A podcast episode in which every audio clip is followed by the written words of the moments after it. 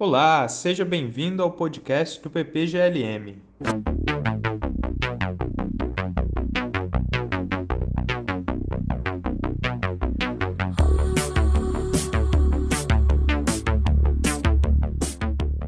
No episódio de hoje, eu, Yuri Nascimento e Camila Halber vamos conversar com Tiago Luiz de Oliveira.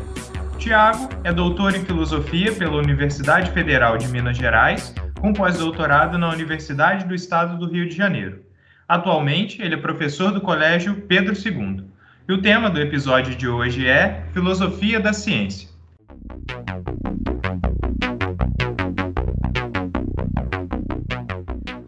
Primeiramente, Tiago, muito obrigado por aceitar o nosso convite. E para começar, você poderia nos falar sobre a relação entre filosofia e ciência e também sobre em que consiste a filosofia da ciência? Muito bem, boa noite ou bom dia para quem está ouvindo em outro momento, boa tarde. É, é um prazer estar tá, tá aqui, receber o convite do PPGLM para falar sobre filosofia da ciência. E então só tenho a agradecer tá, por, por, esse, por essa oportunidade, é, falar de um tema que eu gosto muito, né? Um tema ao qual me dediquei, assim, pelo menos é, seis, sete anos da minha vida é, do com mestrado, com doutorado, e eu iniciei, na verdade, na engenharia elétrica, antes de ir para a filosofia. Foi a, a, filosofia da ciência que me fisgou para a filosofia. Então, tem bastante tempo, na verdade, que essas questões me, me inquietam. Então, é, eu entendo que a filosofia e a ciência estão interconectadas de várias maneiras, certo? Você pode, por exemplo, abordar historicamente essa conexão quando você olha para a história da filosofia ocidental, claro que há filosofia, há outras filosofias não ocidentais que têm outras origens, mas a história da filosofia ocidental, especificamente a filosofia grega, ela está muito ligada à história do início da ciência, da ciência ocidental, certo?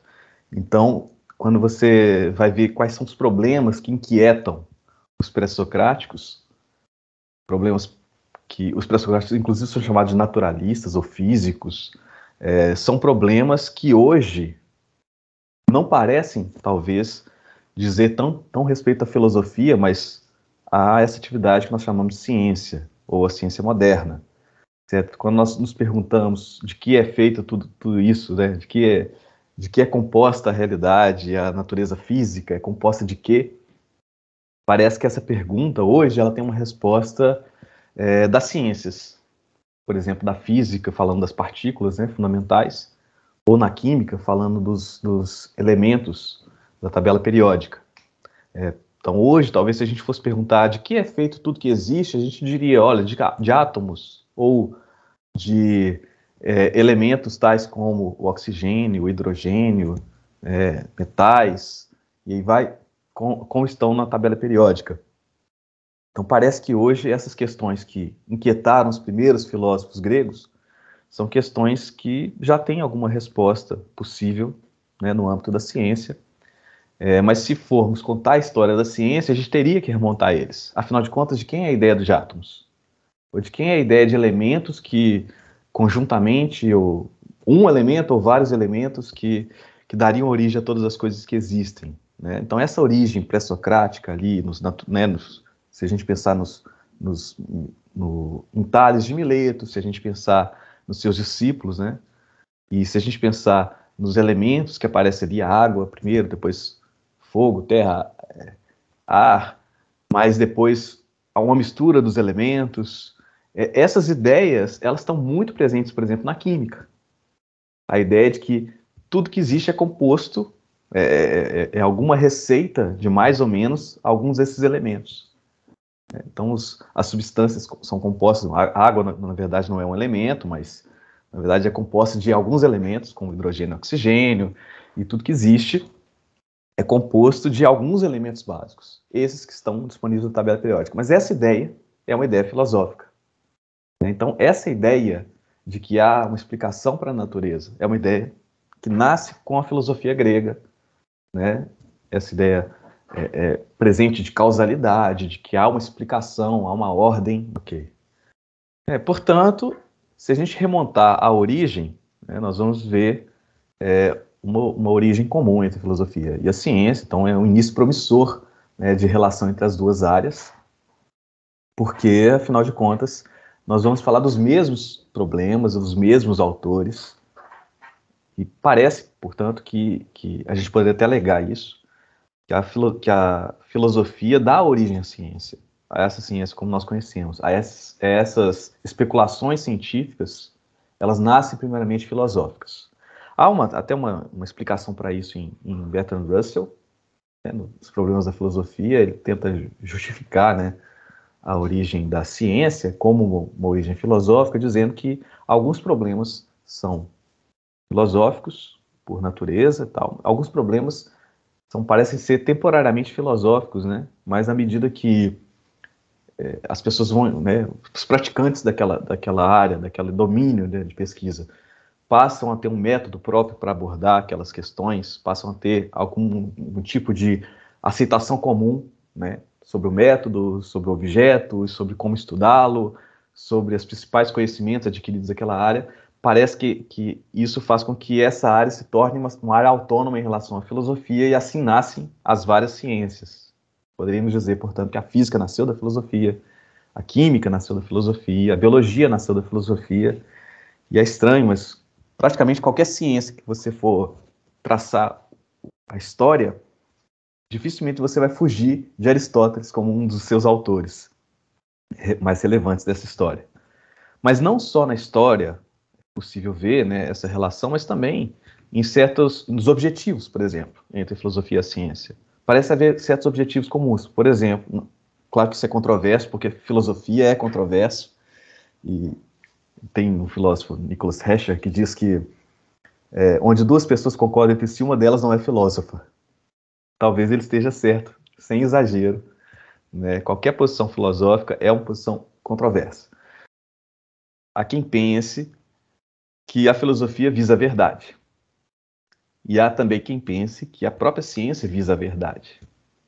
Na medida que visa o conhecimento, e o conhecimento ele implica a verdade ou alguma coisa próximo disso, como verdade aproximada, etc.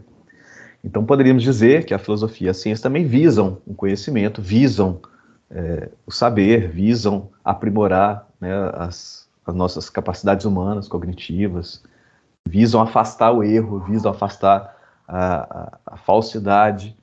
Então esse tipo de, também de, de, de, referência entre a filosofia e a ciência pode ser feita, né? Essa, esse tipo de relação entre filosofia e a ciência também pode ser traçada. Então, poderíamos resumir, né? Historicamente há uma relação.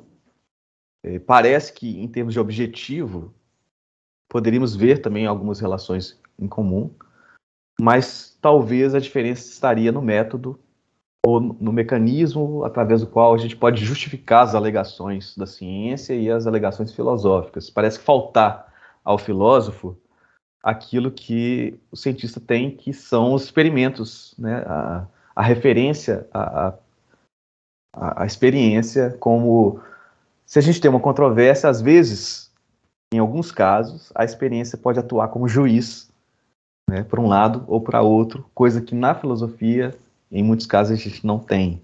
A gente às vezes só tem o pensamento lógico, a argumentação, e, e, essa argumentação muitas vezes ela vai sofrer da possibilidade de refutações simplesmente também teóricas, sem qualquer é, instância empírica que possa dizer, ó, oh, não, esse lado aqui está mais certo que aquele, enfim, coisa que na ciência a gente pode estabelecer, alguns, alguns casos a gente pode estabelecer é, é, algum tipo de, de, de, resultado empírico, faz pender para um lado e não para outro, certo? É claro que existe também uma, uma questão filosófica, que é a subdeterminação da teoria pela evidência empírica, que às vezes uma mesma evidência ela suporta várias teorias diferentes, enfim, essas questões filosóficas sempre aparecem novamente, é, mas em alguns casos você pode determinar, olha, o que acontece se eu fizer isso ou aquilo? Bom, aí você faz a experiência e você tem é, é, certos resultados que se, é, é, se mostram frequentes, ao se mostrar frequentes se torna é, uma evidência a favor de um lado e não de outro, por exemplo, nessa balança. agora, uma coisa que, que acho que vale a pena falar também relativamente à história e agora mais especificamente a história da ciência, é que esse termo ciência é um termo bastante recente. O termo ciência, entendido como ciência moderna, é um termo bastante recente.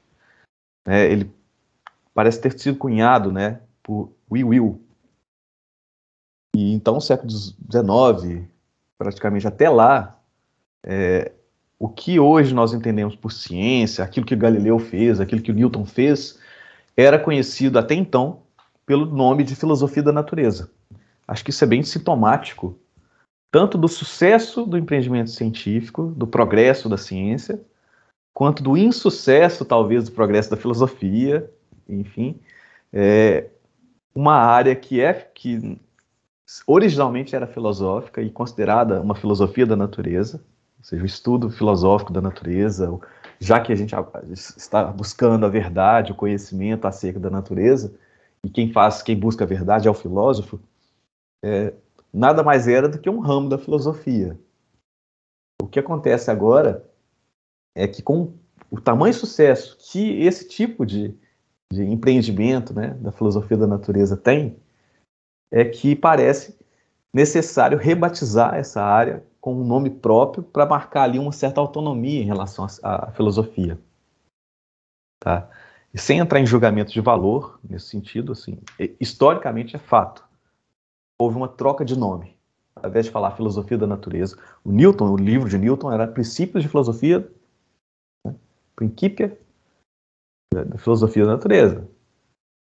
O Galileu era, dizia queria ser chamado de matemático e filósofo pelo, pela corte dos Médici.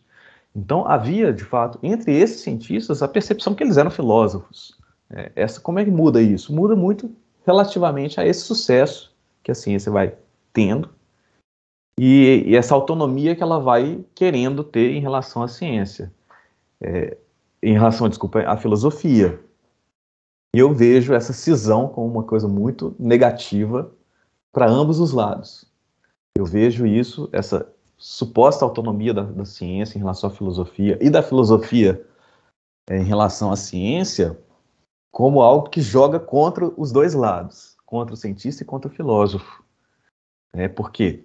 Agora falando mais sobre o que é a filosofia da ciência, né? Então, já assumindo que a ciência é uma atividade muito importante para nós, para a humanidade, para a sociedade, que os resultados das pesquisas científicas são bastante relevantes, seja para a, a, a elaboração de políticas públicas, seja para elaboração, para, construção de tecnologia que vai mudar bastante nossa vida, seja pelo próprio conhecimento que é adquirido a partir da prática da ciência, né? seja pelo sucesso em predizer eventos, fenômenos, em o sucesso empírico, né? o sucesso é, em prever e explicar fenômenos, em saciar nossa sede, muitas vezes, de conhecimento sobre a, realidade natural e social, a ciência adquire na sociedade uma importância muito grande. Né? Hoje nós temos, estamos aqui nos comunicando através de um computador, através de um celular, é, baseando em, em, supondo, né, o, o bom comportamento desses aparelhos de acordo com o previsto por teorias científicas, teorias que falam sobre ondas, é, teorias sobre eletromagnéticas, né, ondas, é, sobre o funcionamento da luz, sobre como os elétrons se comportam, sobre como o mundo é. E com esse tipo de, de, de conhecimento, com esse tipo de, de elaboração teórica, nós somos capazes de construir ar-condicionado, geladeira e proporcionar toda uma mudança de vida, luz elétrica. Né? O quanto nós, nossa vida mudou se há luz elétrica, se há geladeira, se há aviões, se há internet. Tudo funcionando conforme certas teorias previam que, que as coisas funcionariam, caso essas teorias fossem verdadeiras, né? caso é, as consequências lógicas dessas teorias. Então a gente tem um sucesso muito grande da ciência, a ciência importa para a nossa vida, a medicina avançou largamente, é, as, ciências, as ciências biológicas, sociais, talvez nem tanto, mas as ciências da natureza com certeza avançaram muito. Tratamentos novos, nós temos visto aí é, quase que ao vivo, né, um, no, novas formas de se, de, de, se pensar em vacinas, né, de se criar imunizantes, que, que não são mais a forma de vírus atenuado, nós temos outras formas de RNA mensageiro, é, que vai atacar a proteína. E esse tipo de, de, de, sucesso acaba sendo assim, saltando aos olhos da sociedade e dando à ciência uma certa importância. E claro, a filosofia não passa ao largo disso. Então, interessa à filosofia saber, por exemplo, o que é ciência. Por quê? Porque, como eu disse, as questões filosóficas não têm um experimento que nos prove é assim ou é assado, ou um experimento que nos, que pelo menos é, nos, nos dê bastante margem de proba probabilidade de dizer, olha, esse ponto de vista está mais certo que aquele, está mais próximo de ser verdadeiro do que aquele. É, então, se a gente pensar o cientista, quando atua no laboratório, quando publica, quando vai a congressos, etc., ele está fazendo ciência. Mas quando ele se pergunta, é, afinal de contas, o, por que o, que o que eu faço aqui é uma ciência? O que é que torna isso que eu faço um tipo de atividade científica? O que, que faz com que isso seja ciência? Ou o que, que justifica as minhas alegações? É, essas questões não são respondidas pela ciência. Quer dizer, não tem nenhum experimento científico que eu faço e uma vez performado esse experimento, eu tenho aqui, olha, eis aqui então, isso aqui é ciência. Eu não tem como testar cientificamente uma definição de ciência. Então, dar uma definição de ciência é uma atividade filosófica, ainda que quem faça isso seja cientista. Quando eu me pergunto sobre questões sobre valores relacionados à ciência, por exemplo, se é correto utilizar animais em pesquisas científicas, em prol do conhecimento, né? Se é correto, se é eticamente correto, essa questão não é respondida. Olha, faz, fazemos essa e essa experiência, ou fazemos, pegamos um teorema e aí, ao provar esse teorema, está provado que está certo usar animais. Não, nós não temos esse tipo de, de, de recurso. Esse tipo de recurso é, só está disponível para a ciência. Repare, são questões absolutamente importantes para o cientista. O que é ciência? Questões como: qual é o método científico? Existe um método científico? Vários. O que caracterizaria, então, uma atividade como científica? A gente pode falar de mais científica e menos científica? Qual é o valor? Quais valores estão implicados na prática científica? Quais valores a prática científica implica? É, essas questões elas não parecem ser suscetíveis de resposta através da ciência. Quer dizer que essas questões que são interessantíssimas para o cientista também, ou para a sociedade em geral, elas são abordadas e é, elaboradas no seio da filosofia da ciência. Claro, não quer dizer a, a filosofia é uma atividade bastante democrática, bastante aberta e ela permite que os, que os cientistas sejam filósofos assim que eles se fazem essas mesmas perguntas.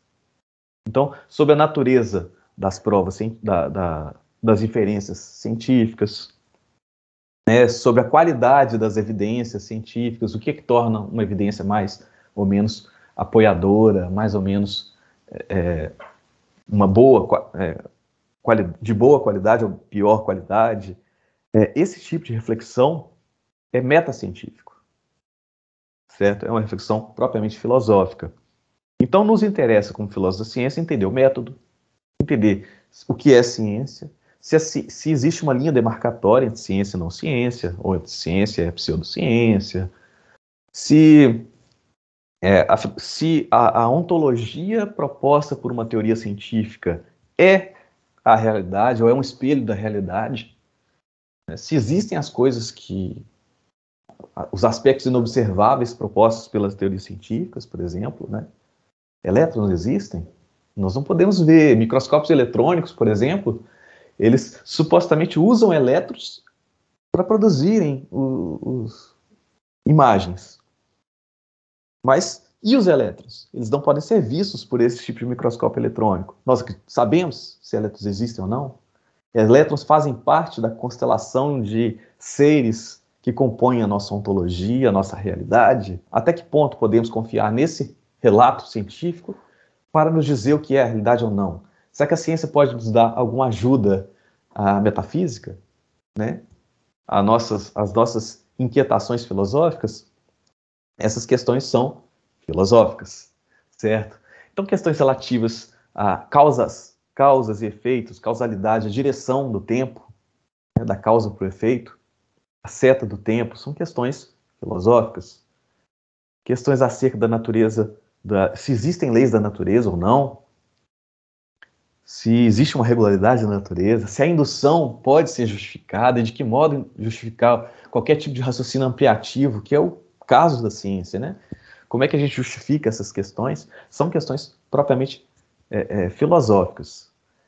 Então eu acho que, que há uma relação intensa, porque a ciência nos devolve, se for verdade aquilo que o, que o Bertrand Russell disse, que a ciência nasceu da filosofia, e se tornou autônoma em relação a ela, parece que a ciência devolve para a filosofia uma série de questões que ela não consegue resolver. Que parece caber ao filósofo pensar, a filósofa é, arguir e elaborar tentativas de, né, de, de respostas para essas questões. Muito bom, Tiago. Agora, falando em posições controversas, né? Atualmente um tema que tem sido bastante debatido é a ciência e a pseudociência. Embora a gente possa falar que os filósofos da ciência em geral não pareçam se dedicar muito em oferecer um critério rígido de demarcação hoje, como se propunha no século XX, essa continua sendo uma questão relevante até mesmo pelo uso político que dela se faz. Em sua opinião, como a filosofia pode pensar em linhas de demarcação entre ciência e outros tipos de saberes e práticas? Olha, essa, é uma pergunta é, bem interessante, tá? É, primeiro, porque assim, de fato, houve uma tentativa historicamente bastante, bastante é, marcante do, século, do início do século XX, né? Parece que a, a, nossa filosofia da ciência contemporânea ela nasce com essa questão. Ela primeiramente nasce com a questão do, com o ciclo de Viena tentando é, definir e demarcar exatamente uma linha divisória entre a metafísica e a ciência e o conhecimento, né?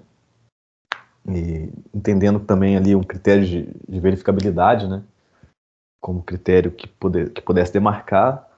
E com isso eles queriam dizer, olha, a metafísica lida com, com enunciados que não são verificáveis e a ciência lida com enunciados verificáveis, que na, na linguagem do ciclo de Viena ele queria dizer basicamente que eu poderia reduzir o, os enunciados científicos em enunciados é, é, que de algum modo estariam seriam verdades lógicas ou estariam ligados a algum tipo de, confi de confirmação ou refutação empírica, certo? Então qualquer enunciado que não pudesse ser refutado barra é, é, confirmado através de um ato de observação seria destituído de sentido e que não fosse propriamente uma tautologia, né, como na lógica.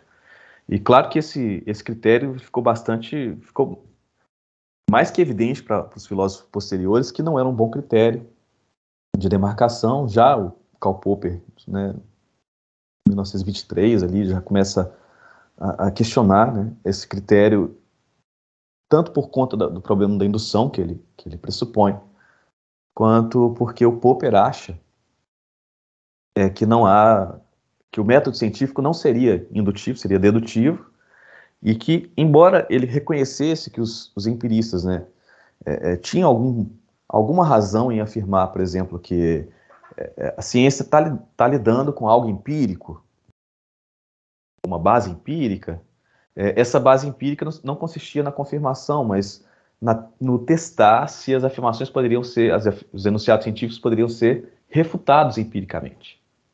É, então, para Popper, o enunciado seria científico se a gente pudesse pensar, é, conceber ou né, se, se houvesse experimentos possíveis ou concebíveis que entrariam em conflito com os resultados previstos por essas hipóteses, por essa hipótese em teste. Então a testabilidade dizia respeito à possibilidade de ser falso. Que não quer dizer que vai ser falso, mas a possibilidade de se provar, é, a, a, de se refutar, né, de, de entrar em conflito com algum tipo de observação, algum tipo de, de, de experimento aí, se não é possível hoje, pelo menos concebível, né, que tornaria é, essa ciência, no caso essa proposta científica, obsoleta. Ela demandaria uma, uma reelaboração e tal. Esse critério de Popper, embora ele pareça querer resolver dois problemas com com uma só cajadada, é, ele também sofre de alguns, de alguns defeitos, né? Um primeiro deles é de dizer que a gente pode dizer que parece um critério muito mais normativo do que propriamente descritivo. Ele não parece descrever como é a ciência feita, mas apenas como a ciência deveria ser feita. E nesse caso, ele não deveria ser um critério entre a ciência e a, pseudo, a pseudociência, mas entre a boa e a má ciência. Né? Parece que, que exemplo, a descoberta de Netuno tem a ver com a insistência dos, dos cientistas com a teoria de Newton que entrava em conflito com a observação do planeta, né? Que a descoberta desse, desse novo planeta deveu-se à insistência. Olha, deve haver um outro planeta aqui alterando a órbita, e esse planeta estaria em tal lugar, e aí, por, e aí fazem a descoberta do, de Urano. E porque os cientistas insistiram, porque os cientistas não deram por refutado é, a, a, a, teoria da gravitação do Newton. Então, assim, pode parecer estranho dizer que o, o método popperiano ele não mostra como o cientista se comporta, ele mostra, ele, pelo menos ele, ele enuncia o que os cientistas deveriam fazer. Porque Popper sugere, então, que o cientista deveria ser crítico, né? deveria ser capaz de abandonar so, seus pontos de vista preferidos, tão logo houvesse alguma refutação. Há propostas alternativas, claro, a, a Popper, e uma delas, por exemplo, de Lactos, é um pouco mais condizente com essas práticas, porque ele vai sugerir que existe um núcleo duro é, que os cientistas não negociam, pelo menos a programas de, de investigação, programas de pesquisa, e a, a, característica desses programas de pesquisa, que os cientistas aderem a um programa de pesquisa, eles estão comprometidos com o núcleo duro, é, que eles não negociam, e eles entendem que todo, toda experiência, toda, todo, toda experimentação, toda a, o próprio é, o que está em jogo não é só um enunciado científico ou uma, uma, teoria científica isoladamente, mas um conjunto de teoria ou de, de hipótese relevante, a hipótese central, mas também um cinturão protetor né, de questões ligadas a, a hipóteses auxiliares e conhecimento de fundo. Então, a ideia do programa de pesquisa é, é, de que o cientista, quando há uma refutação, ele tem que decidir se ele mexe no núcleo duro, que quase sempre não vai ser o caso, porque há um comprometimento entre os cientistas sobre é, esse núcleo duro, aquilo que é mais relevante né, nesse programa, é, ou conhecimento de fundo ou hipótese auxiliar. É, então, muitas vezes eles vão mexer nas hipóteses auxiliares, vão, né, vão tentar trabalhar esse, esse cinturão protetor do, do, do núcleo duro da, né, dos programas de pesquisa para poder manter o núcleo duro, para proteger o núcleo duro. E aí o que o, que, que o, o Lacro sugere é que uma determinada, um determinado programa ele é científico, ele é se ele for progressivo. E ele entende por progressivo a, é, a ideia, ele tem por a ideia de, é, de que com esse núcleo duro e alguma é, alguma rearranjo ali do, do cinturão protetor, esse programa de pesquisa dá conta de explicar vários fenômenos conhecidos e prever novos fenômenos, fenômenos desconhecidos. E à medida que isso acontece, esse programa vai se mostrando progressivo, ele vai dando conta né, de, de, de se desenvolver para vários ramos, para vários lados, e, e, ele seria chamado de científico. Enquanto há programas que são degenerativos, que mais e mais é, dificuldades vão sendo enfrentadas, mais e mais refutações vão acontecendo, e ele vai sendo rearranjado, rearranjado somente para acomodar essas refutações nunca pra, não, não, consegue fazer novas previsões, não consegue é, dar novas explicações, somente as explicações necessárias para manter esse núcleo duro. Então, o Lactus vai chamar esse programa degenerativo, então, de pseudociência.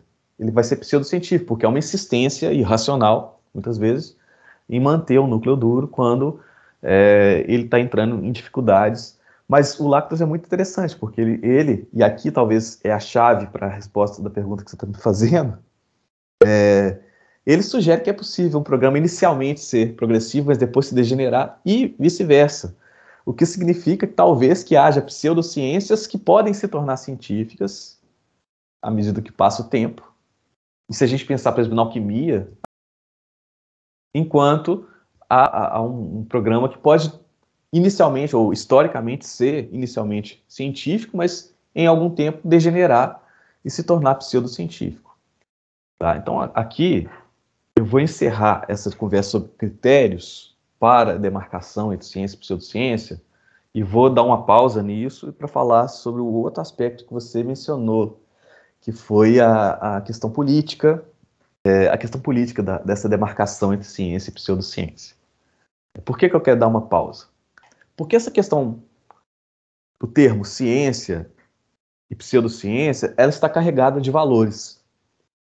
Então, se você pensar, é, a nossa sociedade valoriza tudo que está relacionado à ciência, no sentido de isso é cientificamente comprovado, isso é cientificamente incontroverso, isso está feito, aquele tratamento está de acordo com as melhores práticas científicas, está de acordo com o método científico, está toda vez que se usa científico, cientificamente, é, é quase que é, dando, agregando algum valor positivo àquilo que está sendo qualificado como científico, cientificamente, etc. Por outro lado, o pseudocientífico está carregado de valor negativo. Então você vai notar que ninguém se apresenta como, olha, eu sou homeopata, que é um tratamento desenvolvido com a melhor pseudociência que nós temos. Ninguém vai dizer uma coisa dessa. Né? A ideia de pseudociência está é, é, tá sempre carregada de um, de um valor negativo, né? de um desvalor, portanto. Então, isso aí é, já vai gerando a disputa política.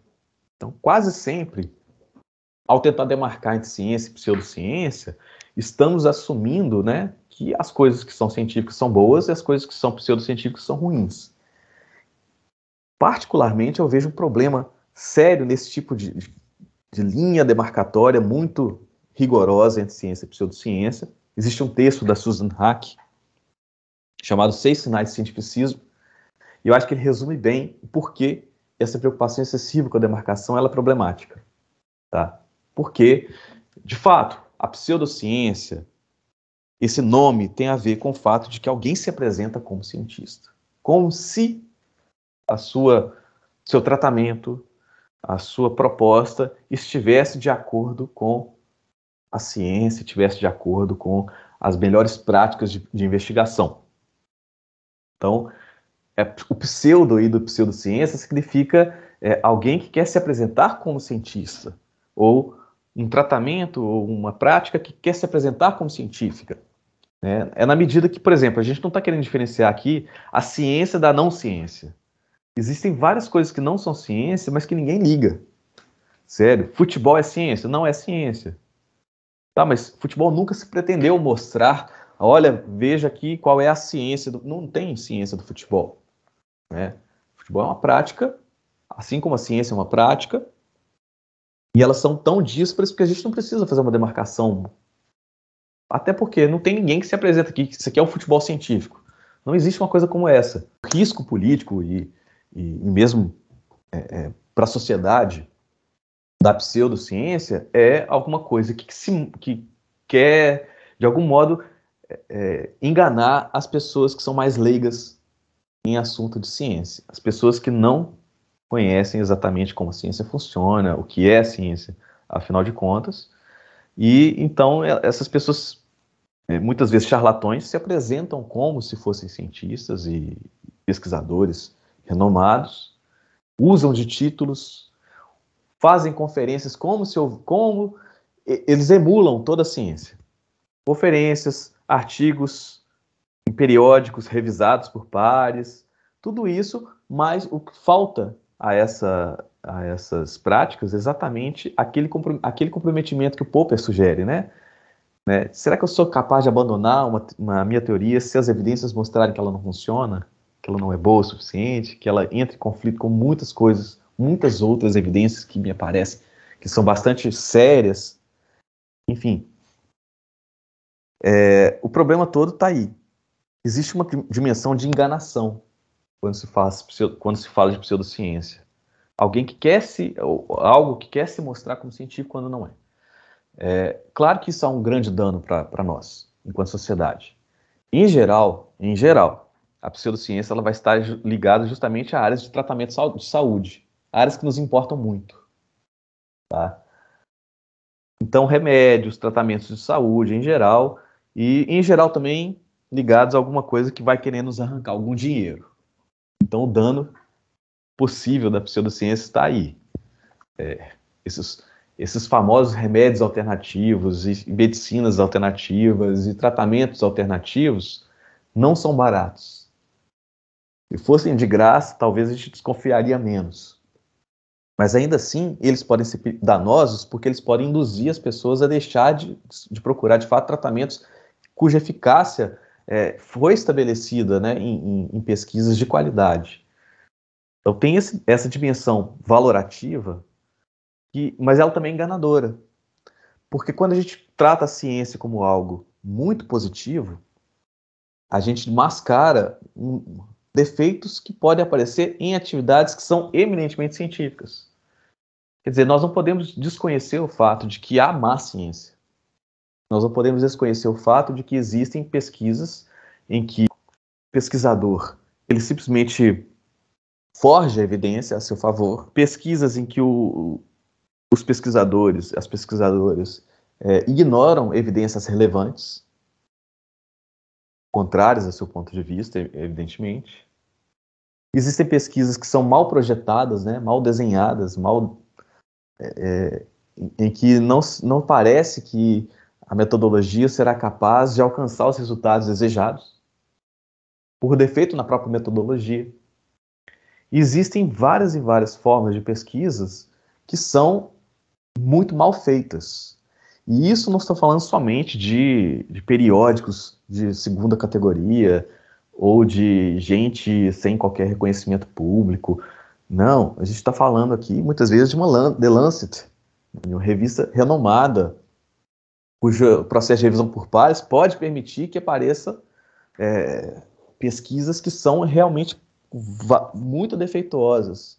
E esse e muitas vezes a, replicação não é possível, ou não foi feita pelo, pelos revisores, e muitas vezes os revisores deixaram passar aspectos metodológicos que estavam bastante evidentes ali no, texto, que, não, que não seriam bons, é, bons métodos para se alcançar o resultado pretendido. É, então há várias, várias questões no processo todo aí de, de que existe também a má ciência. Então não basta ser científico, tem que ser bem, bem produzido, bem conduzido, né? bem projetado, bem feito, tem que prestar atenção nas evidências. E nem toda ciência faz isso. Né? Evidentemente, uma pessoa, um físico que é descuidado, ou uma bióloga que é descuidada no seu, na sua coleta de dados, ela está tá fazendo ciência, mas está fazendo ciência mal feita certo? Então acho que isso também é importante lembrar que a má ciência também é muito danosa. E aí quando a gente está diante de uma CPI que tem investigado aí os possíveis crimes cometidos durante a pandemia, é uma pesquisa como aquelas apontadas pela, feitas pela Prevent Senior que é, esconde a morte de, de pacientes, que não passou por critérios éticos relevantes para a pesquisa, né, que forja resultados, né, que interferem nesses resultados, pesquisas que não são feitas com mínimo cuidado metodológico. Alguém diria que isso aí é uma pseudociência? Eu não sei, eu não, eu não classificaria isso como pseudociência, eu classificaria isso como má ciência. E ela é tão danosa quanto, porque a má ciência também mata, a má ciência causa alarmes que são que poderiam ser evitados. Esse caso da Lancet é o caso da, das vacinas de que a ligação entre vacina sarampo, rubéola e cachumba e, e o autismo que depois foi descoberto o, que o pesquisador em questão forjou várias das, várias dos, das evidências, e inclusive a evidência era muito, muito fraca, muitos deles contavam com relatos dos pais apenas como evidência. Então, assim, esse tipo de, de prática má, ruim da ciência, ela também é prejudicial, e talvez tão prejudicial quanto a pseudociência na medida que a, o leigo vai dizer assim, ah, mas tem um estudo científico que diz isso. Tem um estudo científico que afirma isso. E quando a gente não sabe o suficientemente de filosofia da ciência para entender até que ponto esse estudo está bem embasado nas evidências, até que ponto essa evidência foi bem construída bem, e, e, e o experimento foi bem projetado, a gente pode cair no risco de sair simplesmente dizendo, mas é cientificamente comprovado. É uma, isso aqui foi defendido em um periódico científico, sem mais, né? Isso pode ser o caso para né, para aderir à ivermectina e a, e, a, e a cloroquina no tratamento de Covid. Ah, porque tem uma pesquisa, porque né, e se ignora tantas outras pesquisas contrárias, porque não se entende como funciona a ciência e como a ciência tem essa dimensão social aí, né, essa inter-relação, em que a gente tem que prestar atenção não só nos, nos periódicos que dizem A, mas também nos que dizem não há, né, na relevância das provas, enfim. Eu acho que, então, para resumir, talvez traçar uma linha demarcatória muito, muito, é, é, muito bem traçada, muito impermeável entre a ciência e a pseudociência, seria infrutífero. E talvez a gente deve, devesse prestar mais atenção na boa ciência, ou na boa, melhor, na boa investigação. Tá? A Susan Hack classifica a pseudo-investigação. Por, quê? Por que investigação? Tá? Porque existem outras investigações que não são científicas. Vejamos, uma investigação criminal. Ou outro tipo de pesquisa. É, desde que o que, o que você o que você tem como uma pseudo-investigação é quando você já tem o culpado, ou você já tem é, a conclusão e você só vai caça, a caça da evidência que vai confirmar seu ponto de vista. Né? Isso é preocupante, porque é claro que entram aí vários fatores é, é, sociais, econômicos, etc., que podem, inclusive, é, é, alterar né, a nossa percepção e, e, causar bastante dano à sociedade. Então, quando se fala de investigação criminal, ninguém está tá pensando que a investigação criminal é uma questão científica ou não científica, mas a gente espera que a investigação termine dizendo quem é culpado, se, se a, o suspeito é culpado e por que é culpado, e se, se ele foi, ou se ele não for culpado, né, se ele não for, não poderia ser é, culpado daquele crime, que ele não seja indiciado, né, que ele não seja, é, é, que a conclusão da investigação não aponte para ele. A gente espera que o resultado da investigação seja algum tipo de verdade a respeito daquele assunto. Né? E quando não há como concluir, a evidência que nós possuímos não é boa o suficiente para tirar alguma, para ser conclusiva ou altamente provável, que se diga, olha, a evidência que a gente tem é não permite tirar uma conclusão agora. Então, é, na verdade, o que a gente tem que se preocupar mesmo é que as investigações, quaisquer que sejam a natureza, sejam investigações científicas ou não, elas é, é, sejam de tal modo construídas que não que, que, que se permita que a conclusão seja de fato embasada na, em todas as evidências disponíveis. Agir de acordo com a evidência. Talvez tenha uma questão pragmática aqui, talvez. Agir de acordo com a evidência. O cientista age de acordo com a evidência, assim como o investigador de qualquer outra área que não, não a ciência também age de acordo com a evidência. Talvez isso é mais importante. Talvez por isso o Lacto seja importante. Porque ele, ele até pensa que é possível é, uma transição, né, uma pseudociência virar ciência e vice-versa. É, essas fronteiras sendo mais permeáveis nos permite prestar atenção ao que realmente importa, né, que é a evidência e seguir a evidência que nós temos.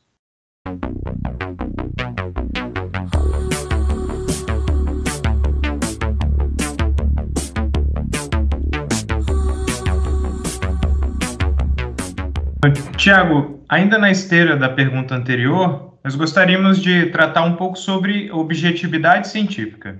A objetividade científica ela parte do princípio de que os métodos e os resultados científicos não devem ser influenciados por perspectivas parciais, tais como viés de comunidade, valores morais, interesses econômicos e arbitrariedade pessoal. Nesses termos, a objetividade científica é colocada mesmo como um ideal, então, como nós podemos pensar a objetividade científica dentro de uma perspectiva filosófica? Obrigado pela pergunta. É, eu acho, é, filosoficamente falando, a gente, nós da filosofia somos muito chatos com relação é, a esse tipo de, de, questão. Primeira coisa que a gente tem que fazer é definir o que é objetividade. O que, que a gente entende por objetividade? Porque não é um termo muito simples de ser definido. Né? Por exemplo, a gente pode pensar a objetividade do cientista.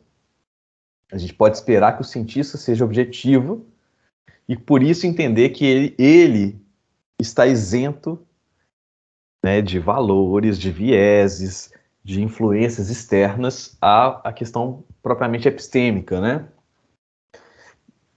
E se a gente pensar, então, a objetividade como objetividade do cientista, a objetividade como objetividade do cientista, a gente estaria em maus lençóis. Porque todo cientista é ser humano, e ser humano, dificilmente a gente consegue conceber um ser humano que não tivesse algum viés, né, algum tipo de influência. Aliás, a gente sabe muito bem como começa uma, uma pesquisa. Como é que um, uma pessoa, uma mulher, um homem, se tornam cientistas? Eles se interessam por um tema. Eles se interessam por um problema. Eles se dedicam a, a esse problema. Eles investem tempo, eles investem dinheiro, eles investem uma formação é, em um determinado problema. Como pensar objetividade nesses termos quando o, a, a vocação científica surge justamente de um interesse, né? E não, também não dá para excluir o fato de que ciência custa caro. E ela precisa ser financiada. E é onde o financiamento está que estarão a maioria dos cientistas. Isso é, é um fato óbvio, afinal de contas, o cientista tem que pagar boletos, né? Então a gente tem vida adulta é pagar boleto, né? É café, ódio e boletos. Então, assim, é, dificilmente a gente poderia dizer objetividade do cientista. Isso estaria talvez descartado a princípio, de partida, e talvez a gente pudesse falar de objetividade do processo ou objetividade dos produtos científicos. É entendido aqui o processo como método, é, o desenho, replicação, aparecer por pares, e talvez o produto, a própria, as teorias, é, a tecnologia, é, aquilo que vai se tornando cada vez mais convergente pela comunidade de investigadores, etc. É, acontece que também esse ponto é controverso se há, primeiro, se há neutralidade em relação aos valores, se há imparcialidade em relação à questão econômica, é, se há é, se há uma busca de fato sempre ela ocorre é, uma busca pela verdade ou pela, pela, pelas virtudes epistêmicas, né? Então, talvez, também nesse caso, a gente está falando de um ideal. É muito difícil frisar, é, é, defender a tese de que a ciência é absolutamente objetiva se você entende por objetividade a ausência completa de valores. Primeiro, porque parece haver valores epistêmicos, certo? Parece haver certos valores que conduzem com mais frequência à verdade ou à verdade aproximada ou ao conhecimento. É, na medida que, claro, a fidelidade aos fatos, por exemplo, seria um valor, né? É, a questão é que mesmo esse ideal de fidelidade aos fatos, é, ele é questionável. Vários cientistas, isso de qualquer espectro da, da filosofia, vários filósofos da ciência, melhor dizendo, de qualquer espectro, desde realistas a antirrealistas, por exemplo, em ciência, adotam a postura de que não há observação é, que não seja de alguma forma carregada de teoria, impregnada de teoria. Então você tem, por exemplo, o Popper, que é um filósofo realista, ele defende que toda observação ela, ela tem como, como anteriormente à observação a expectativa. A expectativa, a conjectura, ela vem antes da observação, porque é, não, é, não é razoável você pensar, por exemplo, que ah, observe aí. Tem um texto do Popper dizendo isso, né? Diga pro, chega para a pessoa, vai lá e observa. Não, observa o quê? Com que finalidade? Então, se você tem, você tem, por exemplo, hipótese para ser testada. Então, você vai procurar por fatos que vão refutar essa hipótese, no caso do Popper, mas também confirmar a hipótese. Enfim, é, ele faz uma comparação no reino animal, né? O, o animal que está fugindo da, da, do predador, ele, ele separa tudo que ele está vendo entre lugar possível de fuga ou não. Um animal que está faminto separa tudo entre comível e não comível, né? comestível e não comestível. Então, basicamente, o cientista é esse animal. Né? Ele tem em vista alguma coisa quando ele faz observação. Né? Isso Popper dizendo a observação não é neutra. Além do Popper, você tem o Feyerabend, que, que é um dos maiores críticos da ideia de que existe uma observação neutra. Né? Ele defende que não existe. Né? Nenhuma observa... Não existe uma linguagem observacional neutra. E com isso ele quer criticar principalmente o positivismo lógico. Você tem o Hanson, né, que tem um livro chamado Patterns of Discovery, é, em que ele defende que observar é ver como. Então ele usa da, da psicologia da Gestalt para mostrar como a observação é impregnada de teoria. Thomas Kuhn é outro autor também que, que, que pressupõe né, que nossa, a nossa, o nosso olhar para as evidências está de acordo com o paradigma que a gente adota, né, que o cientista, a ciência normal adotou. E nós aprendemos a ver o mundo de uma determinada maneira, né, científica, de uma determinada maneira. Então parece muito difícil falar de fidelidade aos fatos quando há. Ah, eu esqueci de mencionar o Van Frassen, que é um antirrealista, que, no entanto, ele aceita essa, essa tese da, da, da, teoria impregnar a nossa observação. Nossa observação acaba sendo muito influenciada pela teoria que a gente tem em mente, ou pelas teorias de fundo que a gente é, acredita né, serem verdadeiras, ou incontestáveis, ou no momento, pelo menos, não estão em jogo. Então, isso é muito difícil falar de fidelidade aos fatos. É claro que, em última instância, é, certos fenômenos são incontestes, né? eles estão ali né, para serem vistos. A interpretação deles pode mudar. Mas se o Hanson tiver certo, a gente não tem primeiro observa e depois interpreta. A gente já observa de, de, com, inter, com um viés, já observa interpretando. Então é muito difícil fu fugir desse viés. E nesse sentido, cabe perguntar: olha, se a confiabilidade da ciência depende de um ideal que sequer a gente sabe ser possível ser atingido, será que podemos confiar na ciência? Ou talvez a gente devesse trocar a nossa concepção de objetividade científica por outra. Algo como uma intersubjetividade, né? como um acordo é, por uma comunidade de pesquisadores comprometidos com certos valores, certos valores que são valores da sociedade, mas valores também epistêmicos, certo? Se houver um comprometimento, e aí que está, tá, muitos autores é, é, que, que, tentam entender a ideia de, de, objetividade científica, eles vão defender, e aqui há, um, há uma importância muito grande das filósofas feministas da, da ciência, tá? Ellen Longino e Heather Douglas, outras, é, Débora Mayo, tem outros. É, é muito importante mostrar que, que na verdade, a, a prática científica se, se enriquece né, com a diversidade. E, e se é, né, é impossível fugir de vieses, pode ser que, enquanto prática compartilhada, né, uma comunidade de investigadores, é muito mais fácil os vieses serem percebidos quando há uma diversidade do que quando todos são muito uniformes. Então, se só temos homens praticando ciência, é, talvez isso torne, nos torne, ou torne os cientistas propensos a certos vieses que, que seriam percebidos se houvesse mais mulheres. E eu não estou falando aqui teoricamente. Tá? Eu estou falando aqui, é, tem uma pesquisa recente que mostra, eu não consigo só me recordar agora de cabeça, mas qualquer ouvinte pode pesquisar na internet assim que estiver ouvindo tá, esse, isso, esse relato, pode buscar é, pesquisas relativas ao canto de pássaros, espécies de pássaros fêmeas. Parece que até determinado momento histórico havia uma grande crença na, na comunidade de pesquisadores da ornitologia de que, que, que, basicamente só o macho cantava entre as espécies de, de, de pássaros. E à medida que mais e mais mulheres vão começando a compor essas, é, esses grupos de pesquisa, mais e mais descobertas são feitas de fêmeas cantoras. Por que, que essas descobertas parecem ser feitas somente quando mulheres começam a entrar na, na pesquisa de ornitologia? É, existe um viés de gênero. Provavelmente porque os homens não procuraram ou não procuraram saber, ou deram por encerrada essa questão. Mas à medida que os interesses, talvez, né, das mulheres diferia do interesse dos homens nas pesquisas em ornitologia, essa diversificação do grupo de pesquisadores tornou possível a descobrir várias e várias espécies de fêmeas que cantam.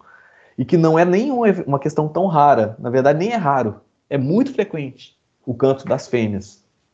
Então, por que os pesquisadores não perceberam?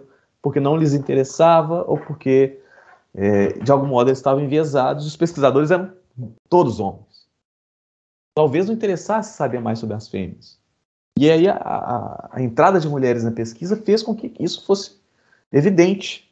Quer dizer, havia uma evidência que estava sendo simplesmente desconsiderada pelo fato de que não se procurou. Então veja, a, a, é, talvez o fato de que nós, a diversificação, o fato de que a ciência é feita a várias mãos, torne possível a confiança na medida que a comunidade de investigação está comprometida com certos valores. Então não é a ausência de valores que a gente pode tratar como, como característica da, da, da confiabilidade da ciência, mas a presença dos valores epistêmicos, ou pelo menos dos valores epistêmicos, né, de que estamos todos, cientistas, investigadores, comprometidos com, com verdade, com conhecimento, com a justificação, com a, né, com a crença justificada. Então, valores epistêmicos sendo sustentados por uma comunidade de investigação torna aquela comunidade mais propensa a descobrir é, fatos relevantes sobre a natureza. É, quando os vieses estão muito é, presentes, isso, é mais difícil. É claro que essa pergunta sobre objetividade, objetividade científica, algumas pessoas vão responder que depende muito da área. Tem áreas mais objetivas que outras, né, ou disciplinas científicas mais objetivas que outras. Existe até um, uma, uma resposta nesse sentido, uma, uma, explicação nesse sentido, pelo fato assim, olha, é, não é exatamente empolgante, né, e não anima, não acirra os ânimos é, disputar a massa do elétron. Não é alguma coisa do tipo que vai nos, é, é nos aquecer o peito, nos colocar e como rivais aí, mas a, a, o aquecimento global vai. Porque é um assunto que parece ser muito quente na sociedade, parece ser muito importante para a sociedade.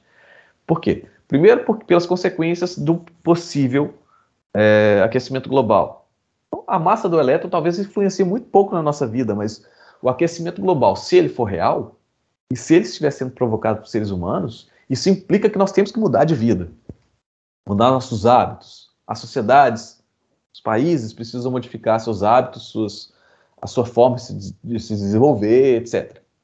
É, por outro lado, é, tem a questão de países emergentes, por exemplo, né, que e os países desenvolvidos. Os países desenvolvidos já lançaram muito gás carbônico na atmosfera, mas agora eles já se desenvolveram e agora eles ficam cobrando os países subdesenvolvidos e países emergentes que não emitam gás carbônico. E aí os países emergentes vão falar, mas espera aí, eu quero agora desenvolver também. Né? Porque só você pôde. Então tem toda uma controvérsia que extrapola a dimensão epistêmica e cai para dimensões políticas, dimensões morais, dimensões sociais que, que vão invadir esse território, que tornam muito difícil agora falar de objetividade nesse sentido. Tudo que a gente pode querer é que as, todas as evidências relevantes, né, bem produzidas, sejam seguidas. Né? Se a comunidade científica vá convergindo progressivamente para um lado aí, que a sociedade acompanhe isso. Mas é impossível falar de objetividade em alguns casos. Então, talvez, talvez, seja o contrário. Seja a gente ter, de fato, uma comunidade de pesquisadores que incentiva seus membros a buscar o conhecimento e fugir do erro, né? Buscar o acerto e fugir do erro. Uma comunidade que premia a, a, as boas práticas científicas e inibe as más práticas científicas. Uma pessoa perca, por exemplo, a reputação por fazer má ciência, né? A pessoa perca seu posto de trabalho, a pessoa, né, se ela praticar, se ficar comprovado algum tipo de, de se ela falseou suas, suas, suas evidências, se forjou evidências, se é, é, fingiu, né, simplesmente as, criou panelinha e, enfim, essas práticas que são anticientíficas ou, ou, não, ou seriam antiepistêmicas, né, elas não, tendem a não levar ao conhecimento, elas sejam inibidas. E é claro que a gente não sabe exatamente até que ponto todos esses processos feitos né, da, pela comunidade, essas, essas, restrições que a comunidade científica tem para poder é, promover os valores epistêmicos e inibir os valores antiepistêmicos, eles são bastante falhos. Né? Então, a, é, o que se deve mesmo é a preocupação é, de fato, se essa comunidade está comprometida com esses valores e que se busque corrigir.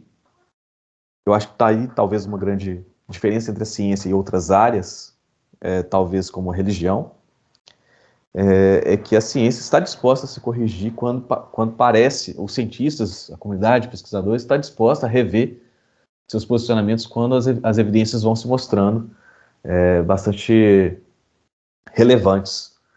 Tá? Então, esse tipo de comprometimento é o que a gente espera do cientista, e é isso que pode dar algum tipo de confiança na, na atividade científica. Ao passo que a, a, a, ausência de valores pode até prejudicar. Se alguém acredita que a ciência é isenta de valores, ela pode se decepcionar bastante no lugar de perceber que, a, que os valores compartilhados pelo, pelos pesquisadores é que promovem o conhecimento, é que tornam ele possível e que tornam ele confiável.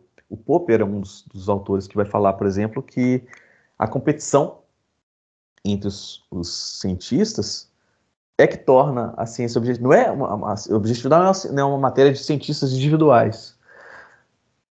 Mas o fato de que há essa é uma atividade social e que uns estão tentando mostrar que os outros estão errados, potencializa aí a crítica, potencializa a, a, o desenvolvimento e promove o conhecimento.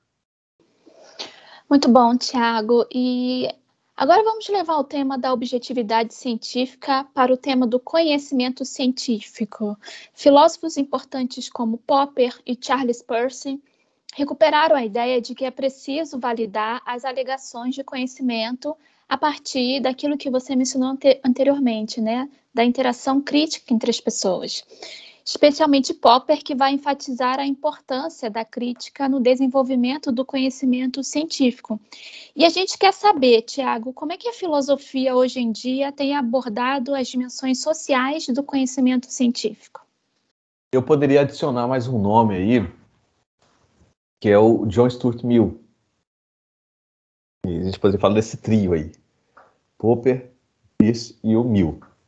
É, embora o a System of Logic do Mill seja assim um texto que muitos consideram assim bastante falho na ideia de, de método científico, na ideia de, de, de encontrar um método para indução, por exemplo.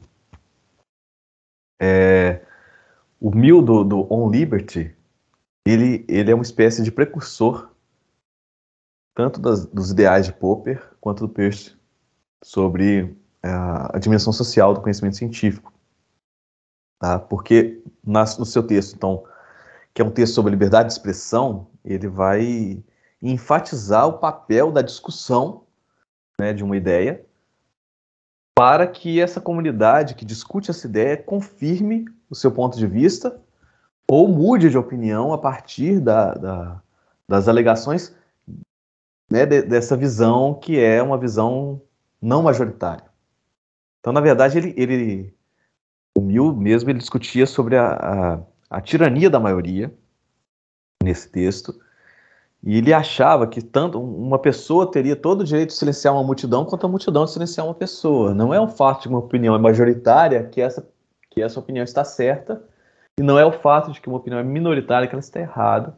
E é só a discussão que permitiria, caso a, a maioria estivesse errado, trocar a verdade pelo erro. Enquanto que a discussão né, também permitiria, é, se a maioria estiver certa, permitiria confirmar seu ponto de vista inicial. Então, agora nós temos uma razão a mais depois da discussão.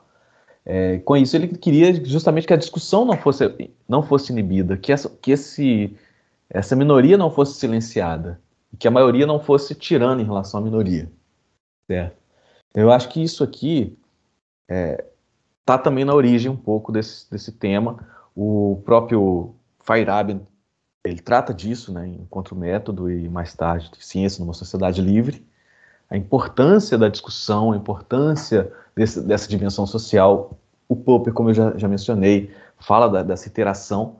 Mas se a gente fosse pensar é, até que ponto seria possível fazer ciência sem é, é, colegas, essa, essa imagem do cientista isolado numa torre de marfim, fazendo suas experiências lá, tirando suas conclusões, é uma imagem quase que idealizada né, do cientista, nada mais falso que isso, né?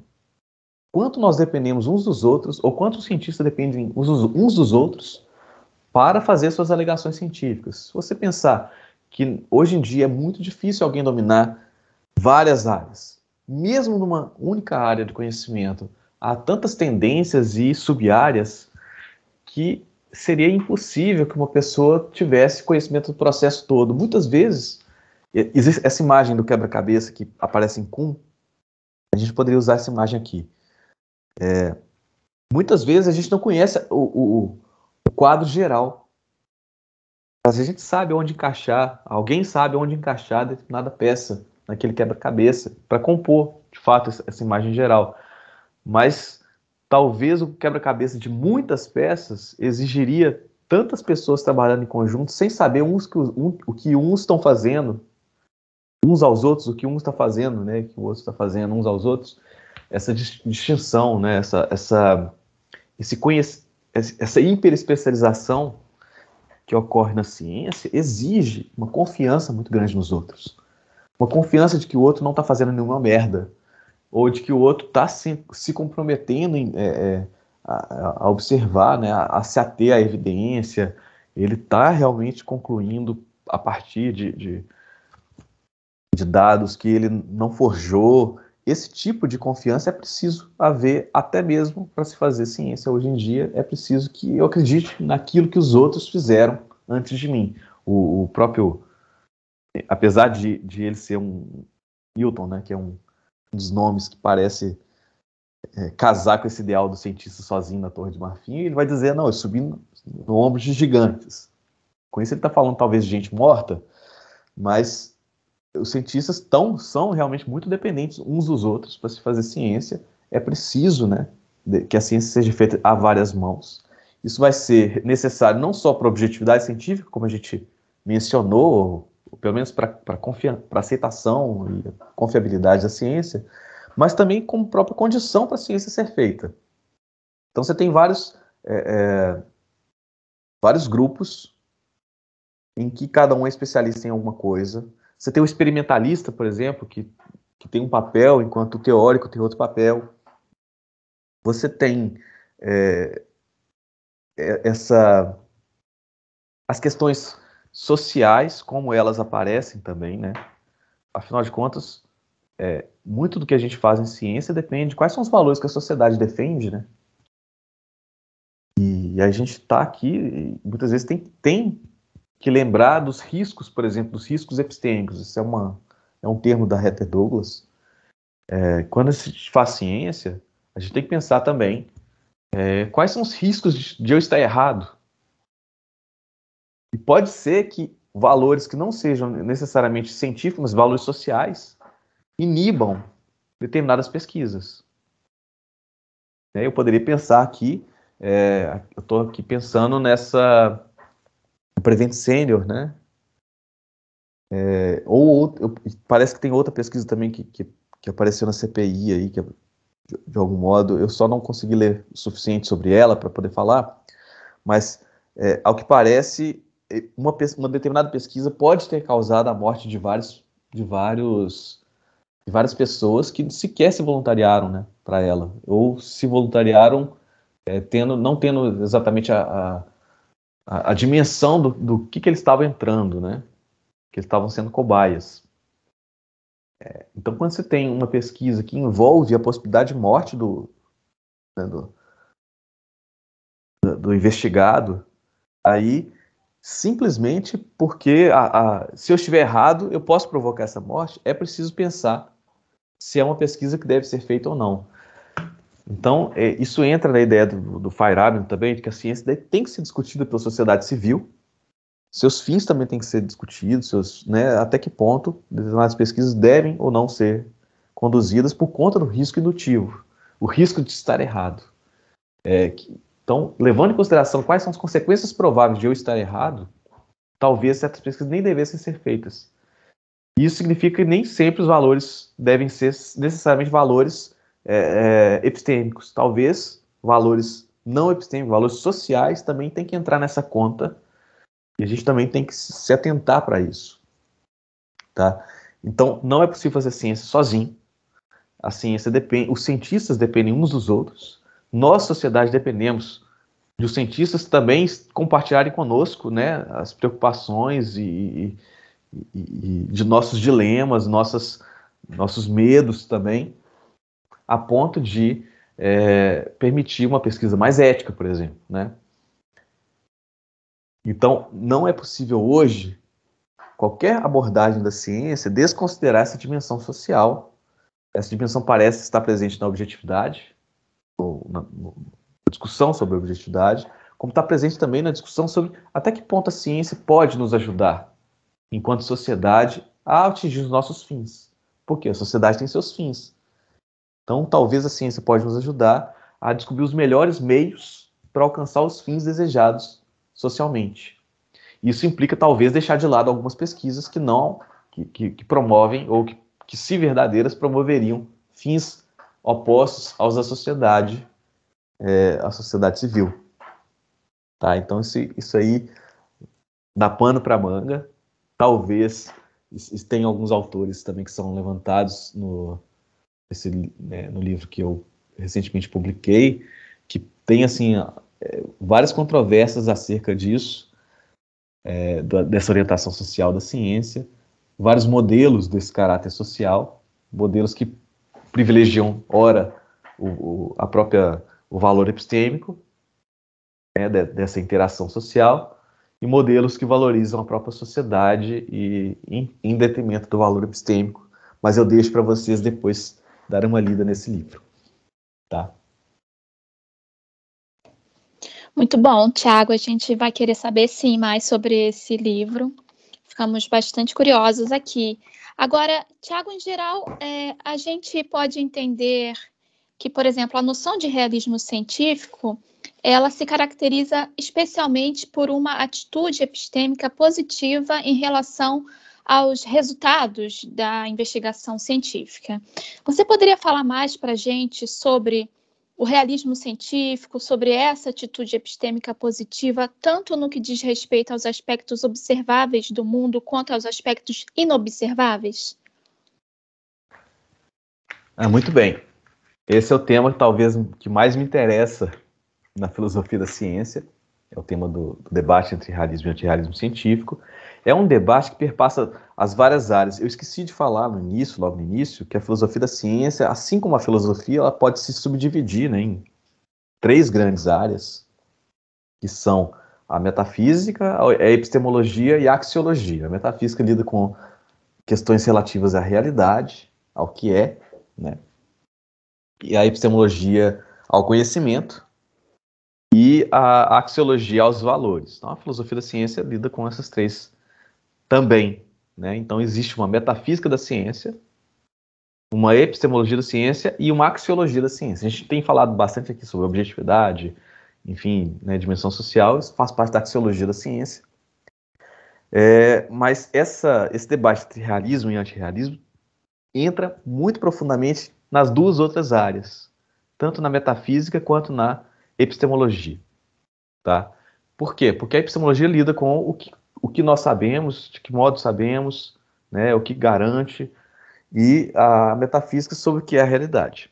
Bom, uma parte da pergunta do realismo científico é, afinal de contas, se a realidade é, é composta também né, desses, dessas entidades observáveis que as teorias científicas pressupõem postulam, certo? Nós temos várias teorias científicas que lidam com entidades inobserváveis e, e bom, parece enunciar aí uma ontologia, né? Parece enunciar aí de que modo a realidade é composta, é constituída. Então, a realidade seria constituída de vários objetos físicos, mas também de objetos, é, por exemplo, como que poderiam até ser considerados objetos físicos, mas que não podem ser é, detectados a olho nu, né, percebidos a olho nu. Será que nós temos razões para acreditar, suficientes para acreditar que, que a realidade tem esses constituintes que determinadas teorias científicas apontam como reais, ou apontam como, como existentes? Ou será que é, esses nomes são simplesmente abreviações para algum tipo de, de de procedimento empírico e que não depende da existência dessa coisa. É, esse debate, é, que em parte metafísico, em parte epistêmico, é, tá, tá, é o que está em jogo quando a gente fala do realismo científico. É, então, preciso simplesmente fazer uma, uma, uma breve observação. O, o, debate do realismo científico é diferente do, do debate do realismo metafísico. Por quê? Porque o que está em jogo aqui não é se há uma realidade para além da minha mente, ou para além, uma realidade externa à mente, ou, ou independente da mente. É, o debate do realismo, realismo do ponto de vista metafísico, é justamente esse. Né? Se, se a minha mente é, é, é tudo que existe, se existem coisas, né, ou se existem coisas fora da minha mente. Tá? Por exemplo, na, na, medida que o idealismo, por exemplo, poderia se comprometer com esse segundo, esse segundo ponto, né? Tudo é, não passa de uma única realidade e tal. É, e a realidade é ideal. O realismo, então, supõe é, uma certa independência do mundo em relação à mente. Então, o realismo científico, o debate em torno do realismo científico é se, supondo que haja uma realidade independente, essa realidade é tal como o, as teorias científicas dizem que é? Primeira pergunta. E depois, ela é tal como essas teorias dizem que é, tanto nos aspectos observáveis, fenomenológicos, portanto, quanto nos aspectos inobserváveis, ou teóricos, como queiram?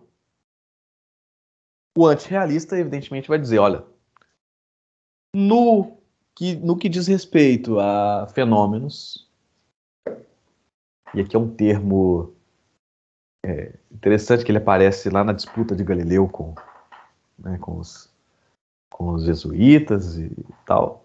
Tudo que, que eu preciso é que a ciência salve os fenômenos.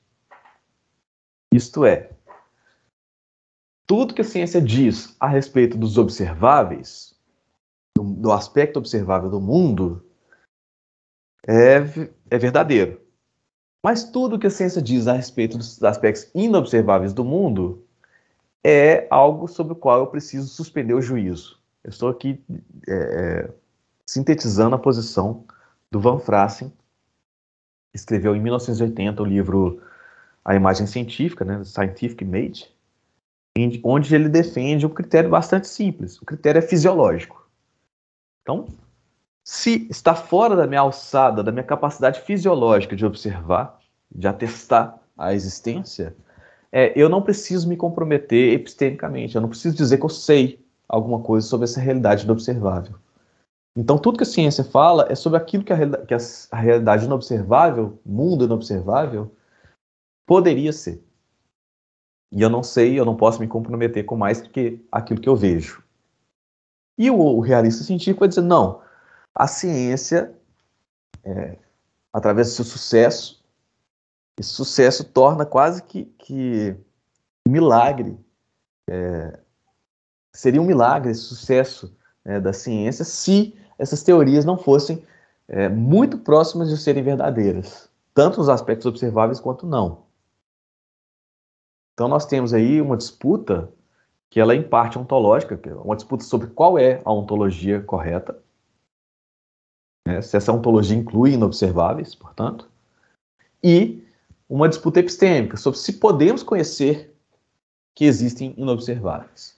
Tá? Existe também uma questão semântica que ela é, talvez é menos relevante no momento por, por conta da derrocada do, do empirismo lógico, do positivismo lógico, é porque alguns empiristas diriam, talvez, que enunciados com entidades teóricas seriam é, destituídos de sentido, a menos que houvesse algum tipo de, de de procedimento empírico que pudesse ser tra traduzido. Então, o elétron, no lugar de falar elétron, estou falando de algumas de, é, de alguns procedimentos é, procedimentos observáveis, de fato, né? Estou falando de carga, estou falando de massa, estou falando de uma carga tal, de uma massa tal e de determinados efeitos, por exemplo, é, o espectro numa câmara de vapor. Então, são, são todos esses fenômenos observáveis, certo? Aí eu resumo isso tudo com a palavra elétron, mas no fundo, no fundo, essa palavra simplesmente é um instrumento para é, é, sintetizar esses procedimentos que são todos verificáveis. É, então eu não estou falando do, essa postura é chamada instrumentalismo e do positivismo lógico é chamada instrumentalismo porque ela admite que esses termos só têm significado se é, é possível fazer uma ponte entre eles e algum tipo de verificação. E que é essa verificação que é, que é correta, não o termo, certo? O termo aí é, um, é simplesmente um, uma espécie de, de abreviação. O Van Frasse ele é, um, ele é menos radical nesse sentido. Ele vai dizer, olha, até que o mundo pode ser dessa forma. Não é que, que essas afirmações são destituídas de sentido, elas são verdadeiras ou falsas. Então, o aspecto semântico está nisso, em sugerir que, que é, enunciados científicos sejam verdadeiros, quando se referem a inobserváveis, são verdadeiros ou falsos. É, o instrumentalista vai dizer que não são nem verdadeiros nem falsos, mas o empirista construtivo, que é o Van Fra a posição de Van Frassen, e a posição talvez mais. É, é, é a posição a ser combatida pelo, pelo realista científico, é a posição de que, olha, isso é como o mundo pode ser. Então, esse, esse é, é, esses enunciados científicos envolvendo inobserváveis são verdadeiros ou falsos. A questão é que eu não posso saber qual é o caso. Eles são ou verdadeiros ou falsos e eu não sei qual é o caso. Então é uma disputa epistêmica. E com isso, o Van Frassen afasta a disputa semântica.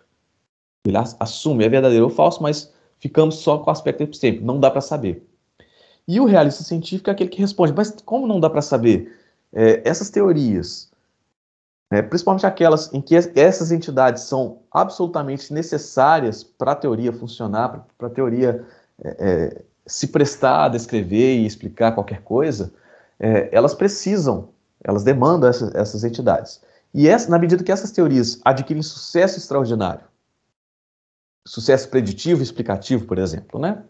Nós somos capazes de prever, nós somos capazes de explicar, nós somos capazes de grandes sucessos com essas teorias como é que a gente poderia dizer que elas não são pelo menos aproximadamente verdadeiras? Pelo menos aproximadamente verdadeiras significa que essas entidades muito provavelmente são verdadeiras, são, são existentes, certo? Então esse é o argumento do milagre. É um dos argumentos mais famosos a, fa a favor do, do, realismo científico.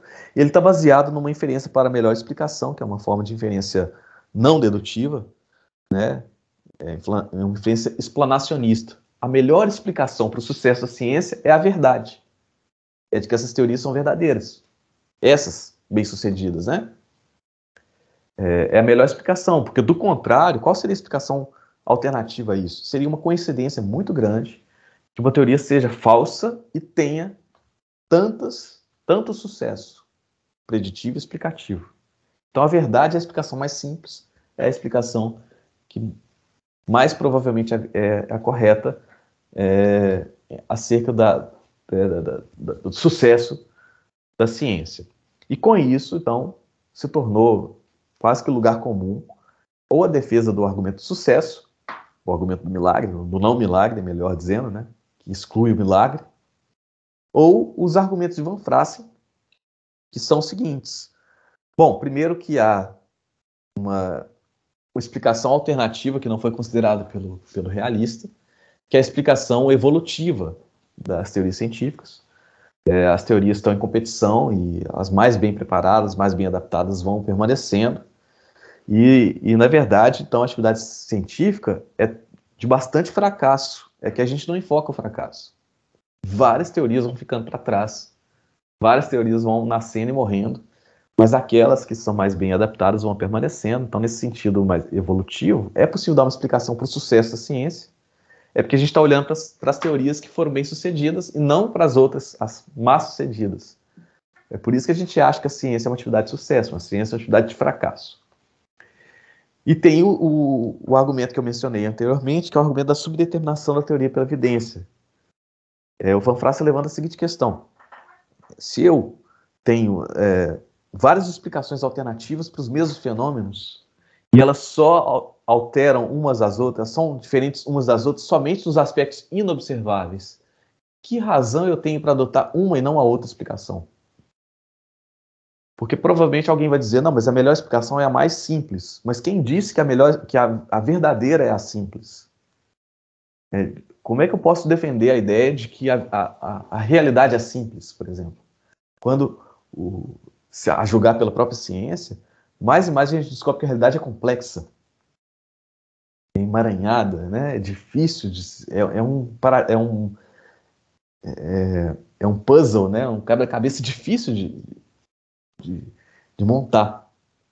Mais e mais parece que, assim, que assim, a imagem científica do mundo é a imagem de uma complexidade grande. Né? É, depois, quem diz que entre as explicações possíveis, então, agora já pensando na inferência para melhor explicação, essa, esse procedimento é, é, inferencial, chamado inferência para melhor explicação, ele pressupõe que entre no rol das, das, das explicações disponíveis está uma que seja verdadeira. Mas quem diz que está ali a explicação verdadeira no meio dessas, todas que eu tenho disponíveis? A melhor explicação, ela nem sempre é uma boa explicação. Se eu só tenho explicações ruins, a melhor explicação provavelmente não é a verdadeira. Então ele levanta essas objeções à inferência pela melhor explicação e a, ao argumento do milagre. Há uma outra objeção levantada contra o argumento do milagre, que é o, a meta-indução pessimista. É, esse nome é enganador, mas eu não vou entrar no detalhe agora. Tem um, um artigo do Loudon, Larry Loudon, de 1981, que diz, que mostra que é, o sucesso não parece estar ligado à verdade nem à referência dos termos. Então você tem vários, várias é, teorias de sucesso do passado que foram abandonadas posteriormente. Teorias que exibiam todo o. todas. que, que cabiam muito bem na descrição de uma teoria bem-sucedida. Faziam boas previsões, davam explicações. Pense, por exemplo, na teoria do, do éter, as, as teorias da luz como onda. É, é, se você adota a postura de que a luz é uma onda, você tem exatamente várias das explicações que nós temos na teoria dos, dos fótons, né? que a luz tem refração, difração, reflexão, é, que você pode calcular, inclusive, né, para muito corretamente todos os resultados. E, no entanto, essa teoria foi abandonada em função de uma teoria que abre mão do éter o éter como um meio, porque se a luz é uma onda, ela precisa de um meio para se locomover, assim como qualquer onda precisa de um meio. Né? Nenhuma onda se propaga no vácuo. É, no entanto, você tem ali um, uma entidade chamada éter, que ela é pressuposta nessa teoria e que, à medida que a teoria é abandonada, a entidade cai também. Ela é considerada uma ficção. O que fazer com essas entidades ficcionais, que hoje são consideradas ficções, mas que faziam parte de teorias do sucesso no passado? Como é que eu posso explicar teorias do sucesso serem abandonadas, de sucesso serem abandonadas? Quando, quando, quando tinham entidades ali que também são abandonadas juntos. Né? Então isso aí parece concorrer contra o argumento do milagre. E essas, esses problemas vão dar origem, então, a três formas de realismo científico, ou três famílias de realismo científico, realismos é, o realismo explanacionista, aquele que ainda vai confiar na inferência para a melhor explicação, mas vai, vai tentar dar uma resposta dizendo que é só o sucesso surpreendente é, de uma teoria que conta a favor dela como verdadeira.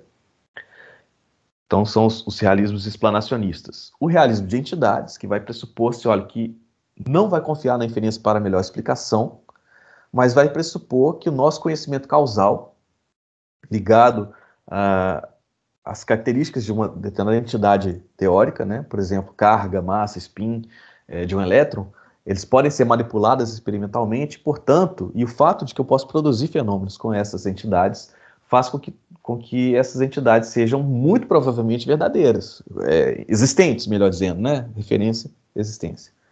É, então, termo é referência, a gente fala de existência. A, a verdade das teorias não é muito o problema para o realista de entidades. Ele não está preocupado em teorias verdadeiras, ele está preocupado em saber quais são as entidades. Né, as entidades que compõem a, a, nossa realidade. E ele vai se comprometer, então, somente com aquelas entidades que podem ser manipuladas experimentalmente de modo a produzir novos fenômenos. Porque se eu posso manipulá-las, elas existem. Há um terceiro grupo que é o realismo estrutural, que sugere que, assim, tem dois tipos de realismo estrutural, um que sugere que tudo é estrutura, outro que os aspectos relevantes da, da, do, do, conhecimento inobservável só pode ser capturado estruturalmente. E com isso quer dizer o que? O formalismo matemático é correto. Quer dizer, ainda que talvez eu não sei dizer se a luz é uma onda, se ela é uma partícula, o que, que, é, que, que ela é, mas ela se comporta como onda. As equações Maxwell, elas funcionam, elas continuam funcionando, mesmo se a gente muda de teoria. Assim como as leis de Newton, a, a, a, as equações de Newton continuam funcionando, mesmo se a gente adota a teoria da relatividade. Elas continuam se prestando muito bem a fazer previsões e o, o mundo continua se comportando tais como aquelas, aquelas é, é, equações sugerem.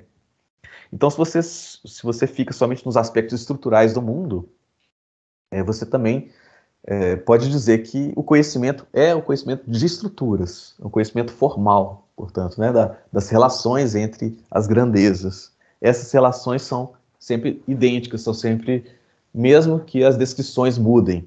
Então, é outra forma de realismo. Essas três grandes famílias, então, são formas de realismo seletivo. Elas vão, elas vão é, focar, então, na. Em, nós temos que ser realistas em relação ao quê?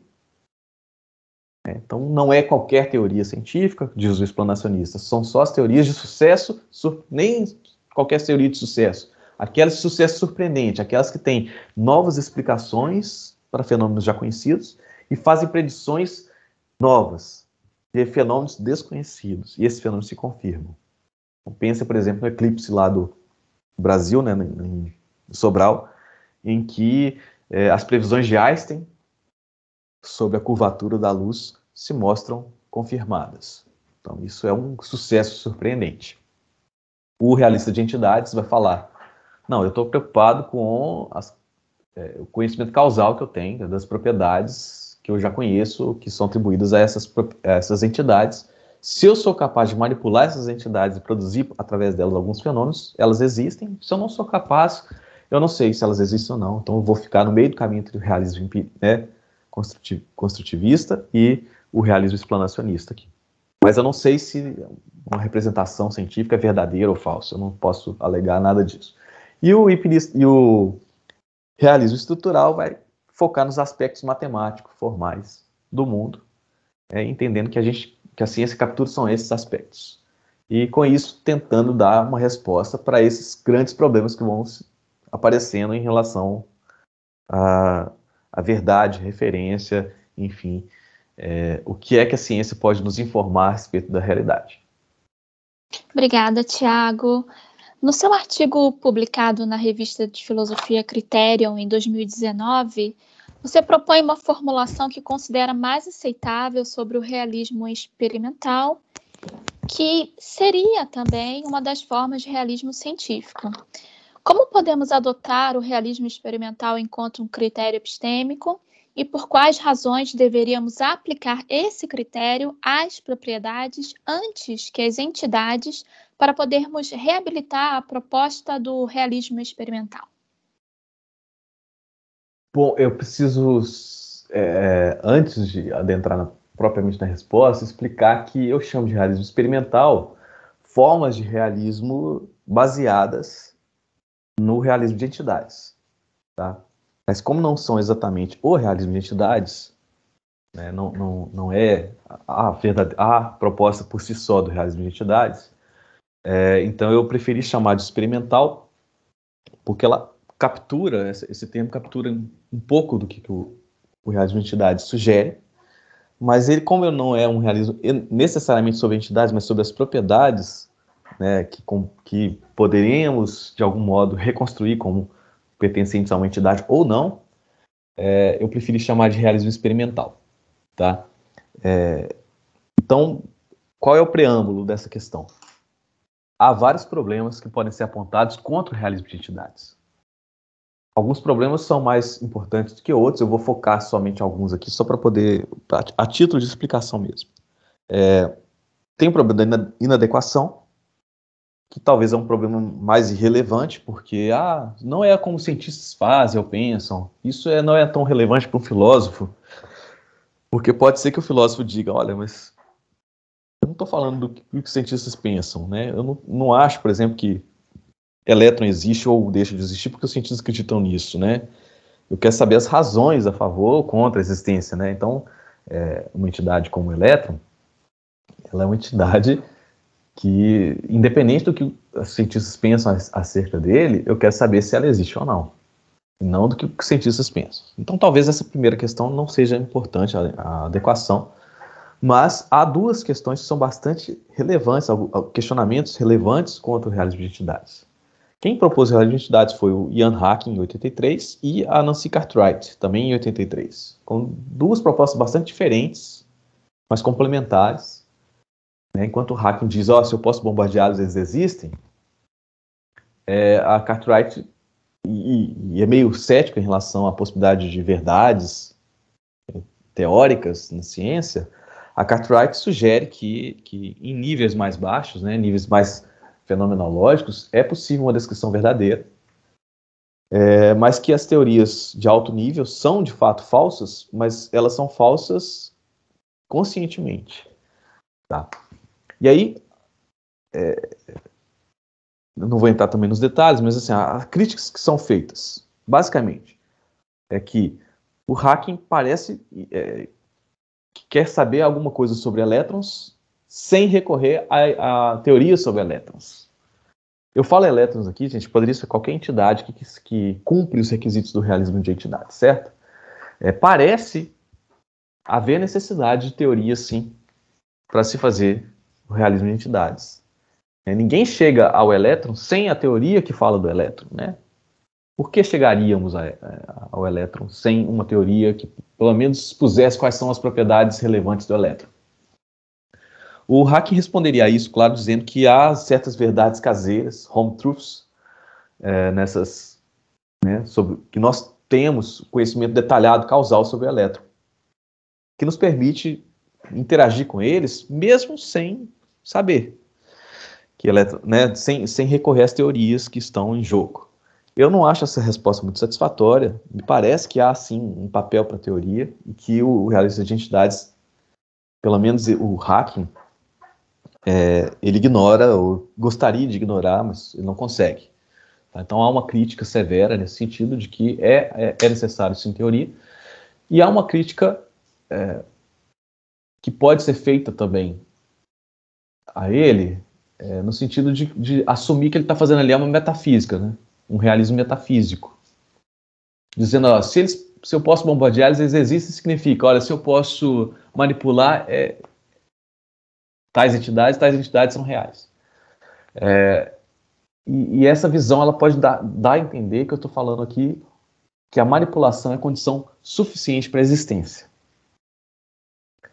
Então, a minha proposta, nesse caso, especificamente do problema levantado para o Ian Hacking, é adotar a perspectiva epistêmica somente do, do, do realismo científico.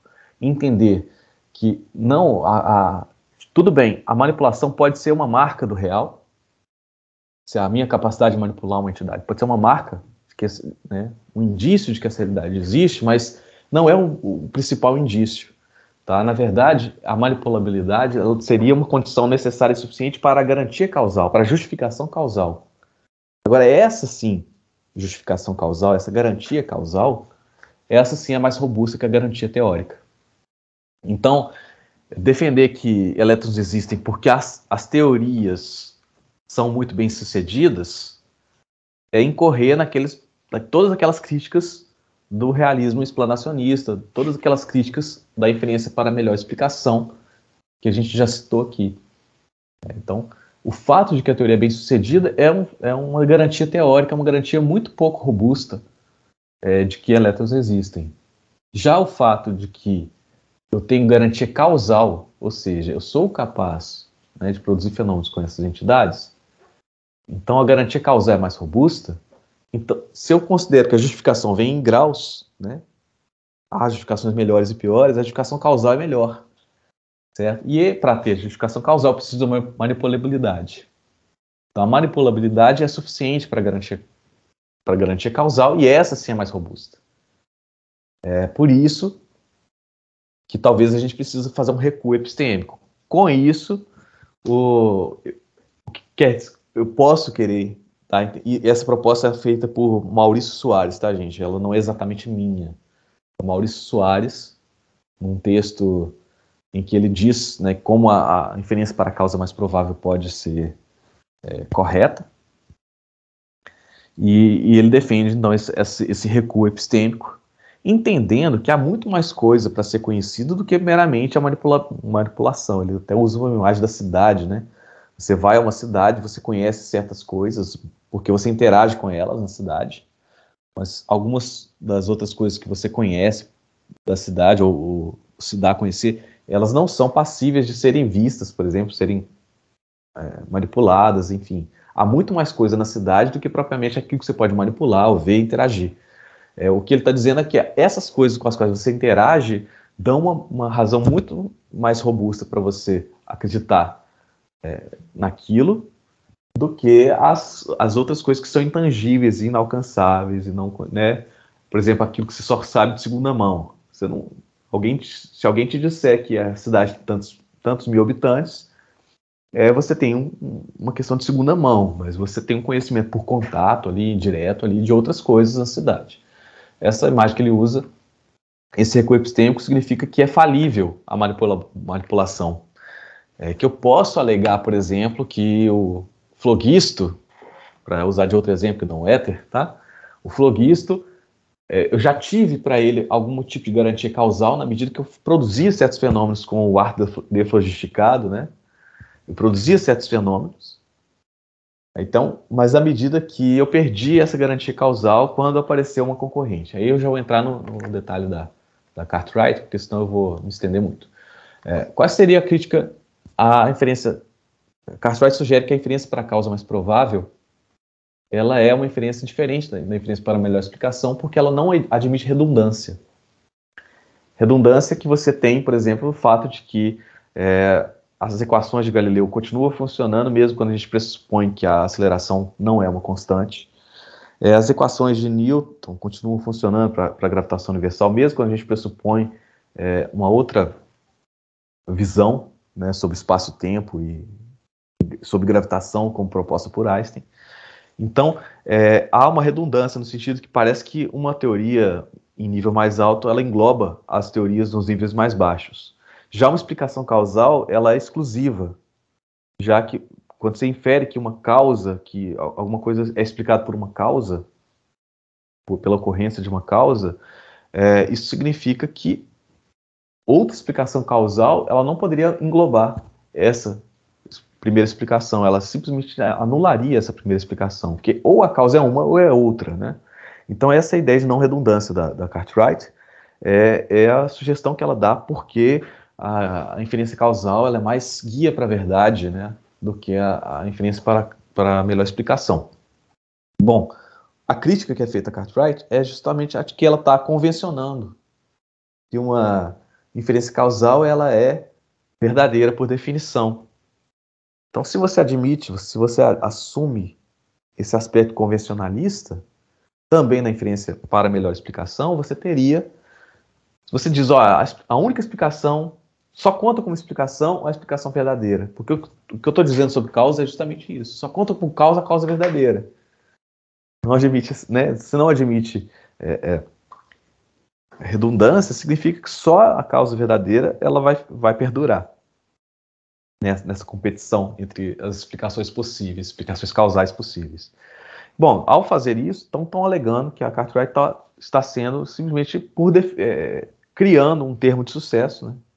explicação causal explicação verdadeira, ipso fato.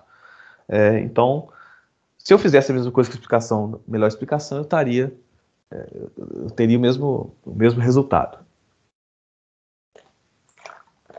Então, a, a outra sugestão é considerar quais são as condições para uma inferência ser uma inferência causal. E se eu se ficar mostrado que isso não é uma, uma, uma um convencionalismo, né, não é só a não, é, é, a não redundância, mas tem outros aspectos que são importantes para se alegar que uma, uma determinada explicação é causal. Então você tem é, como recuperar esse realismo baseado né, no realismo de entidades ou derivado do realismo de entidades e respondendo às questões que são feitas, certo? Então, o, eu apelei para uma três condições que aparecem em Matias Eck, que são uh, adequação empírica, modo material de inferência e não redundância. A não redundância ela aparece, mas ela não é a condição é, é suficiente. Ela, ela, é, ela sozinha, né? Ela não é suficiente. É preciso as três conjuntamente. Então, o que, que o Matias Egg sugere para poder nos facilitar que uma inferência para, para melhor explicação é instanciada. A inferência, a inferência para a causa mais provável é uma instância da inferência para melhor explicação, na qual ocorrem simultaneamente a adequação empírica, a não redundância e o modo material de inferência. A adequação empírica significa você estabelece, bem que arbitrariamente que seja, mas enfim, não, ou não, melhor não, não arbitrariamente. Você estabelece um determinado domínio que não seja grande o suficiente para você ter que falar assim, ó, tudo tem, tem que concordar com tudo, não seria razoável, mas também não seria simplesmente aquele domínio para o qual aquela explicação serve. Por quê? Porque posso ter explicações causais que só servem num domínio tão restrito é, em que outros domínios mais alargados elas sequer seriam consideradas. É o caso, por exemplo, da explicação para a, a, o fenômeno da dupla fenda, né? Do, do experimento da dupla fenda tem uma explicação causal clássico, né? Que ninguém na física quântica acredita, porque teria que haver um compromisso com variáveis ocultas, enfim, e que qualquer outro domínio para além desse experimento da dupla fenda, é, aquela explicação causal não não é uma explicação possível, uma explicação boa, uma explicação aceitável. Então, quando você alarga então, os domínios, então em outros domínios de fenômenos quânticos, essa explicação ela não consegue ser perdurar. Portanto, ela cairia, ela teria só garantia teórica, não teria garantia causal. Ela, ela, naquele domínio pequeno ali, ela explica, mas ela não explica mais do que aquilo. É, no caso da não redundância, claro, se houver, no caso flogisto, por exemplo, quando surge uma teoria do oxigênio, que é uma teoria rival da, da teoria do flogisto, é, que essa teoria também explica vários fenômenos que antes eram atribuídos ao ar deflogisticado, né? É, você tem agora que não tem mais uma garantia causal para a, o flogisto, porque você violou o requisito da não redundância. Agora nós temos duas explicações. Então, entrou uma explicação rival, uma explicação alternativa, nós, não temos mais garantia causal. Essa garantia causal, portanto, ela é derrubável, certo? Ela pode ser, ela pode ser, ela é falível, ela é derrubável. E com isso você evita também a questão da convenção. Pode dizer que a garantia causal até o momento que surge uma concorrente, ou até o momento que se alarga o domínio, ou até o caso, e esse é o caso talvez mais importante, é, da inferência material. O modo material de inferência significa que eu sou capaz de. É, eu sou capaz de modificar uma propriedade dessa entidade. Ou eu sou capaz de modificar uma propriedade. Uma inferência é material se eu, se eu tenho esse nível de interação com aquilo. Né? Eu sei exatamente o que é modificar uma propriedade dada. Então é o requisito que faltou, por exemplo, ao éter. O que, que é o éter? Ah, um meio elástico, invisível e cheio de características que eu sequer seria capaz de manipular. Então, essas entidades, como o floguiço, o floguiço tinha certas propriedades causais, mas faltou outra coisa. Mas essa, no caso do éter, faltou a, o, justamente o requisito material de inferência, o modo material de inferência, que é característico das inferências causais. Então, se eu adoto essa, esse esquema é, de inferência causal como não redundante, material e adequação empírica, é, eu tenho uma explicação não convencional para porque uma inferência causal ela é mais guia para a verdade do que uma inferência teórica, certo? Com isso, né, unindo esses dois requisitos, supondo então que eu estou falando agora de inferência causal, estou falando é, manipulabilidade como, enfim, é, o realismo de entidade, o realismo experimental como um, um guia para descobrir qual é o, a justificação que eu tenho. E utilizar esses três requisitos de não redundância, enfim, para aplicando isso às propriedades. E por que as propriedades? Esqueci de falar, né? Aí é um, é um é uma contribuição do Chakravarti. Eu fiz uma espécie de Frankenstein, não sei se vocês perceberam. Eu peguei Soares, Matias Egg e Chakravarti e fiz uma mistureba entre eles. Esse termo é do Otávio Bueno, que estava na minha defesa. Ele me perguntou na época, não, então qual é o seu realismo, né? Nem que seja um Frankenstein, qual é? E aí a resposta foi esse artigo que vocês mencionaram, tá? Esse, esse é o Frankenstein que eu criei. É, o, o sugere que há propriedades causais e propriedades auxiliares. As propriedades auxiliares têm estatuto indefinido, e as propriedades de detecção, aquelas que interagem causalmente com os nossos detectores, elas seriam é, propriedades causais. E é, são essas propriedades, essas, não as, as, auxiliares, que nós tendemos a conservar em qualquer mudança científica. É, são para essas que a gente tem mais é, é, graus de justificação. Então, justamente, são para essas que eu vou aplicar esse critério da inferência causal. Essas propriedades, elas parecem permanecer mesmo se é, a entidade cai. E essa é a minha questão. Talvez aqui está a minha diferença em relação ao realismo de entidades propriamente dito. É, o flogisto, ou o ADA flogisticado, tinha propriedades causais, propriedades de detecção, como os relatos dizem, é, tornava o ar respirável, é, facilitava a combustão, potencializava a combustão, são as mesmas propriedades que aparecem no oxigênio. Então houve uma troca teórica, houve inclusive uma troca é, é, ontológica, entendendo que não, não, não existe florguisto e, portanto, não existe ar deflogisticado, não faz sentido o termo ar deflogisticado, mas aquelas propriedades que no ar deflogisticado já eram propriedades causais, propriedades que, com as quais eu tinha, é, eu sabia o que significava modificá-las, né? essas propriedades elas vão se conservar no oxigênio. E com isso eu dou uma resposta à minha introdução pessimista, com isso eu daria uma resposta a esses problemas que o realismo acaba enfrentando e o que o realismo de entidades acabou enfrentando. Por quê? Porque agora tem um papel para a teoria científica. A teoria é que atribui propriedades causais e propriedades auxiliares a uma entidade. Claro que, com o progresso da ciência, algumas propriedades auxiliares podem vir a se mostrar propriedades de detecção. Então, inicialmente, o neutrino, por exemplo, foi, é proposto, ele só tem propriedades é, auxiliares, mas em algum momento, quando é possível essa detecção, isso rende aos cientistas a certeza de que o neutrino existe. E rendeu, inclusive, o prêmio Nobel para a descoberta, para a detecção do neutrino. É engraçado, se eu fosse explanacionista, a, o mero fato de que a teoria sobre os neutrinos é, é tem consequências é, de, de, sucesso, né, preditivo, explicativo.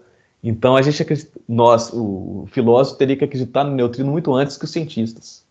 Os cientistas, né, eles deram o prêmio Nobel para detecção do neutrino, não para invenção, né, do neutrino, quando foi possível essa, essa interação causal. Enfim, essa essa minha proposta ela é bastante tímida de realismo científico, porque ela não ela não assume que a gente sabe tudo, ou que todas as teorias verdade, são verdadeiras, ou todas as teorias de sucesso são verdadeiras. Ela só assume alguns compromissos com essas propriedades causais, essas propriedades que a gente tem, essa interação, que os nossos detectores interagem causalmente.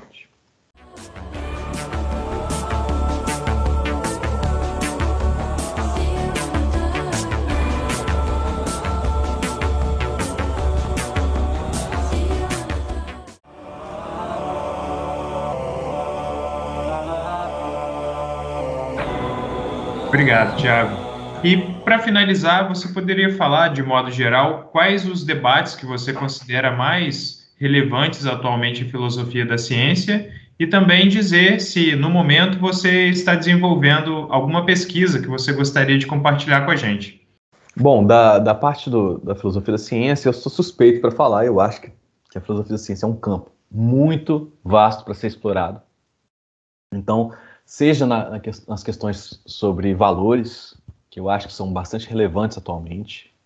De repente, essa pandemia, pelo menos ela me reorientou bastante para essas questões, que nunca foram muito tema muito, muito de, da minha pesquisa, mas elas acabaram aparecendo muito né, nos questionamentos, no modo como as pessoas entendem, na própria confiabilidade da ciência.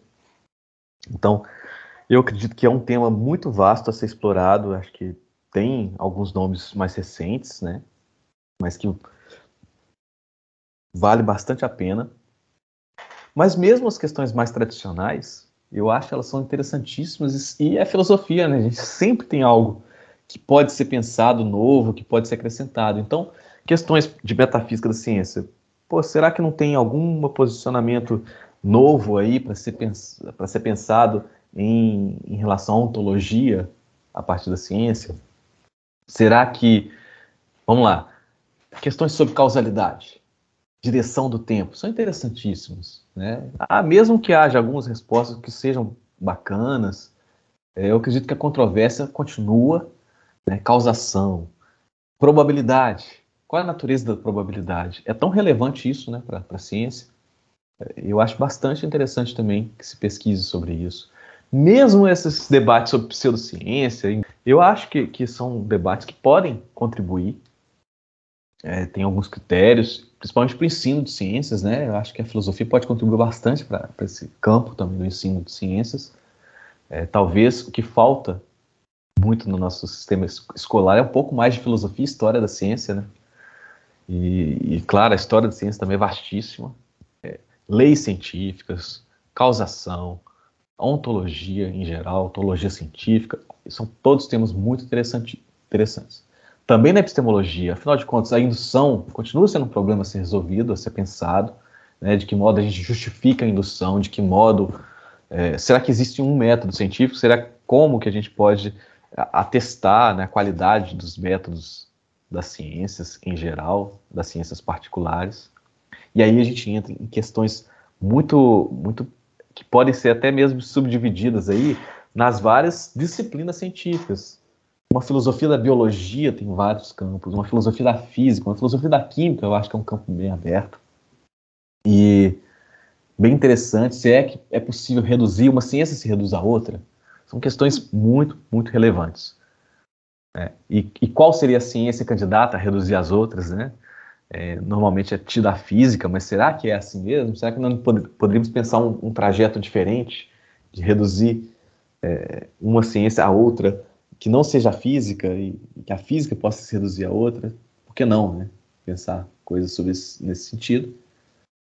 O papel da probabilidade, que, que encontra aí também. Então, filosofia da biologia, filosofia da química, filosofia da psicologia, tem tantas ciências, né? Eu acho que nós temos muito campo aberto para se pensar. E, e, eu acho até que é desejável é que a gente tente investigar melhor mesmo. O que, que é psicologia, o que, que é a biologia, qual é a natureza das questões, é, de onde a gente tira a cientificidade dessa área, de que modo a gente garante, né, a gente justifica os enunciados dessa área, é, que tipo de enunciados a gente pode, de fato, será que, que, podemos falar de um realismo a respeito de mentes, ou de, de um realismo a respeito de, sei lá, de estados mentais? Bom, tem muita coisa para se pensar aí. Então, sim, em termos de, de pesquisa, eu acho que não falta assunto. A gente tem muita coisa para pensar, filosofia da física, com o espaço, com o tempo. É, sempre que alguma novidade surge na, na, ciência, isso vai chacoalhar a comunidade filosófica para se pensar a respeito daquilo também. Tá? Então, assim, e claro, tem as áreas tradicionais também merecem questões como marcação, questões como, como indução, como eu, já, como eu já mencionei. Eu acho que todas essas questões merecem sim investigação, merecem mais investigação. Essas ligações entre a história e a filosofia da ciência merecem também. Houve um tempo né, que a filosofia da ciência foi bastante atenta à, à história da ciência.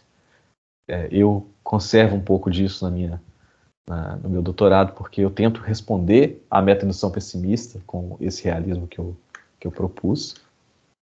Então, eu sou bastante ciente de que a história da ciência precisa ser está eh, sempre sendo trazida junto com, com a filosofia. Ela, ela poderia é, muito bem assim. É, é, estranho a gente pensar uma filosofia da ciência destituída de qualquer história da ciência.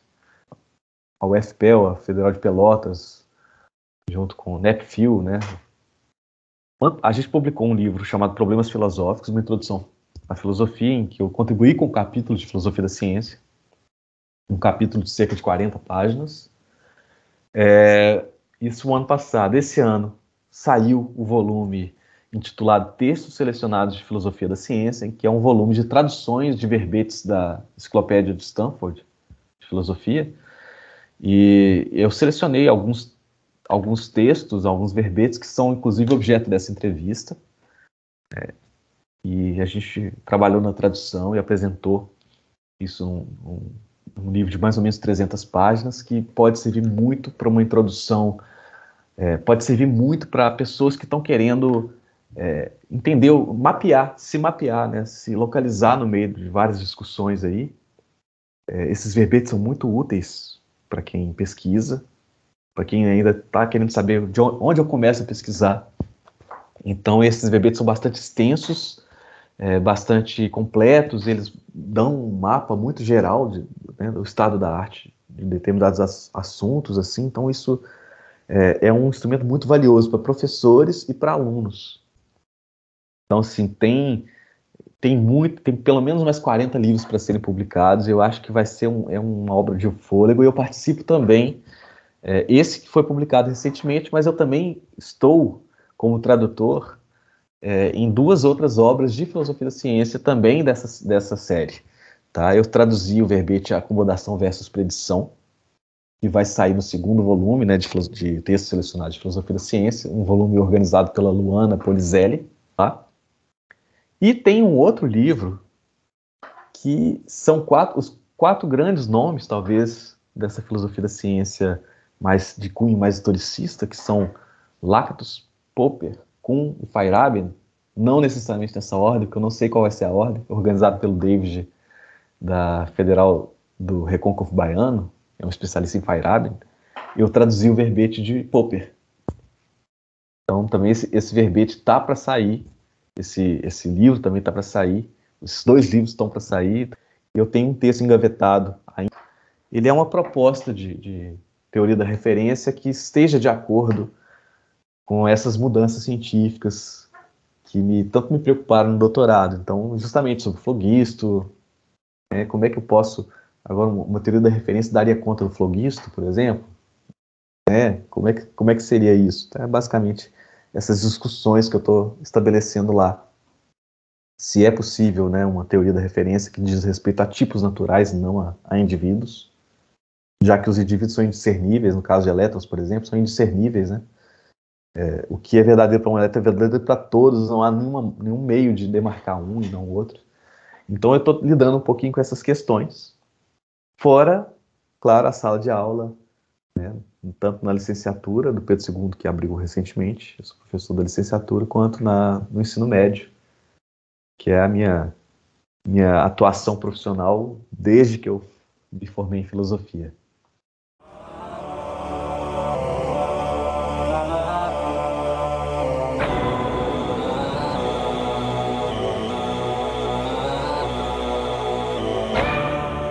Obrigado, Tiago. Então, nós agradecemos ao professor é, Tiago Luiz de Oliveira pela ótima entrevista e também agradecemos a você que nos ouviu pela sua audiência. Pedimos que compartilhe esse episódio com os amigos e siga os nossos perfis nas redes sociais. Nós estamos no Instagram, Facebook YouTube e por meio das nossas redes você ficará por dentro de todas as atividades e eventos. E claro, continue acompanhando os próximos episódios do podcast do PPGLM. Muito obrigado.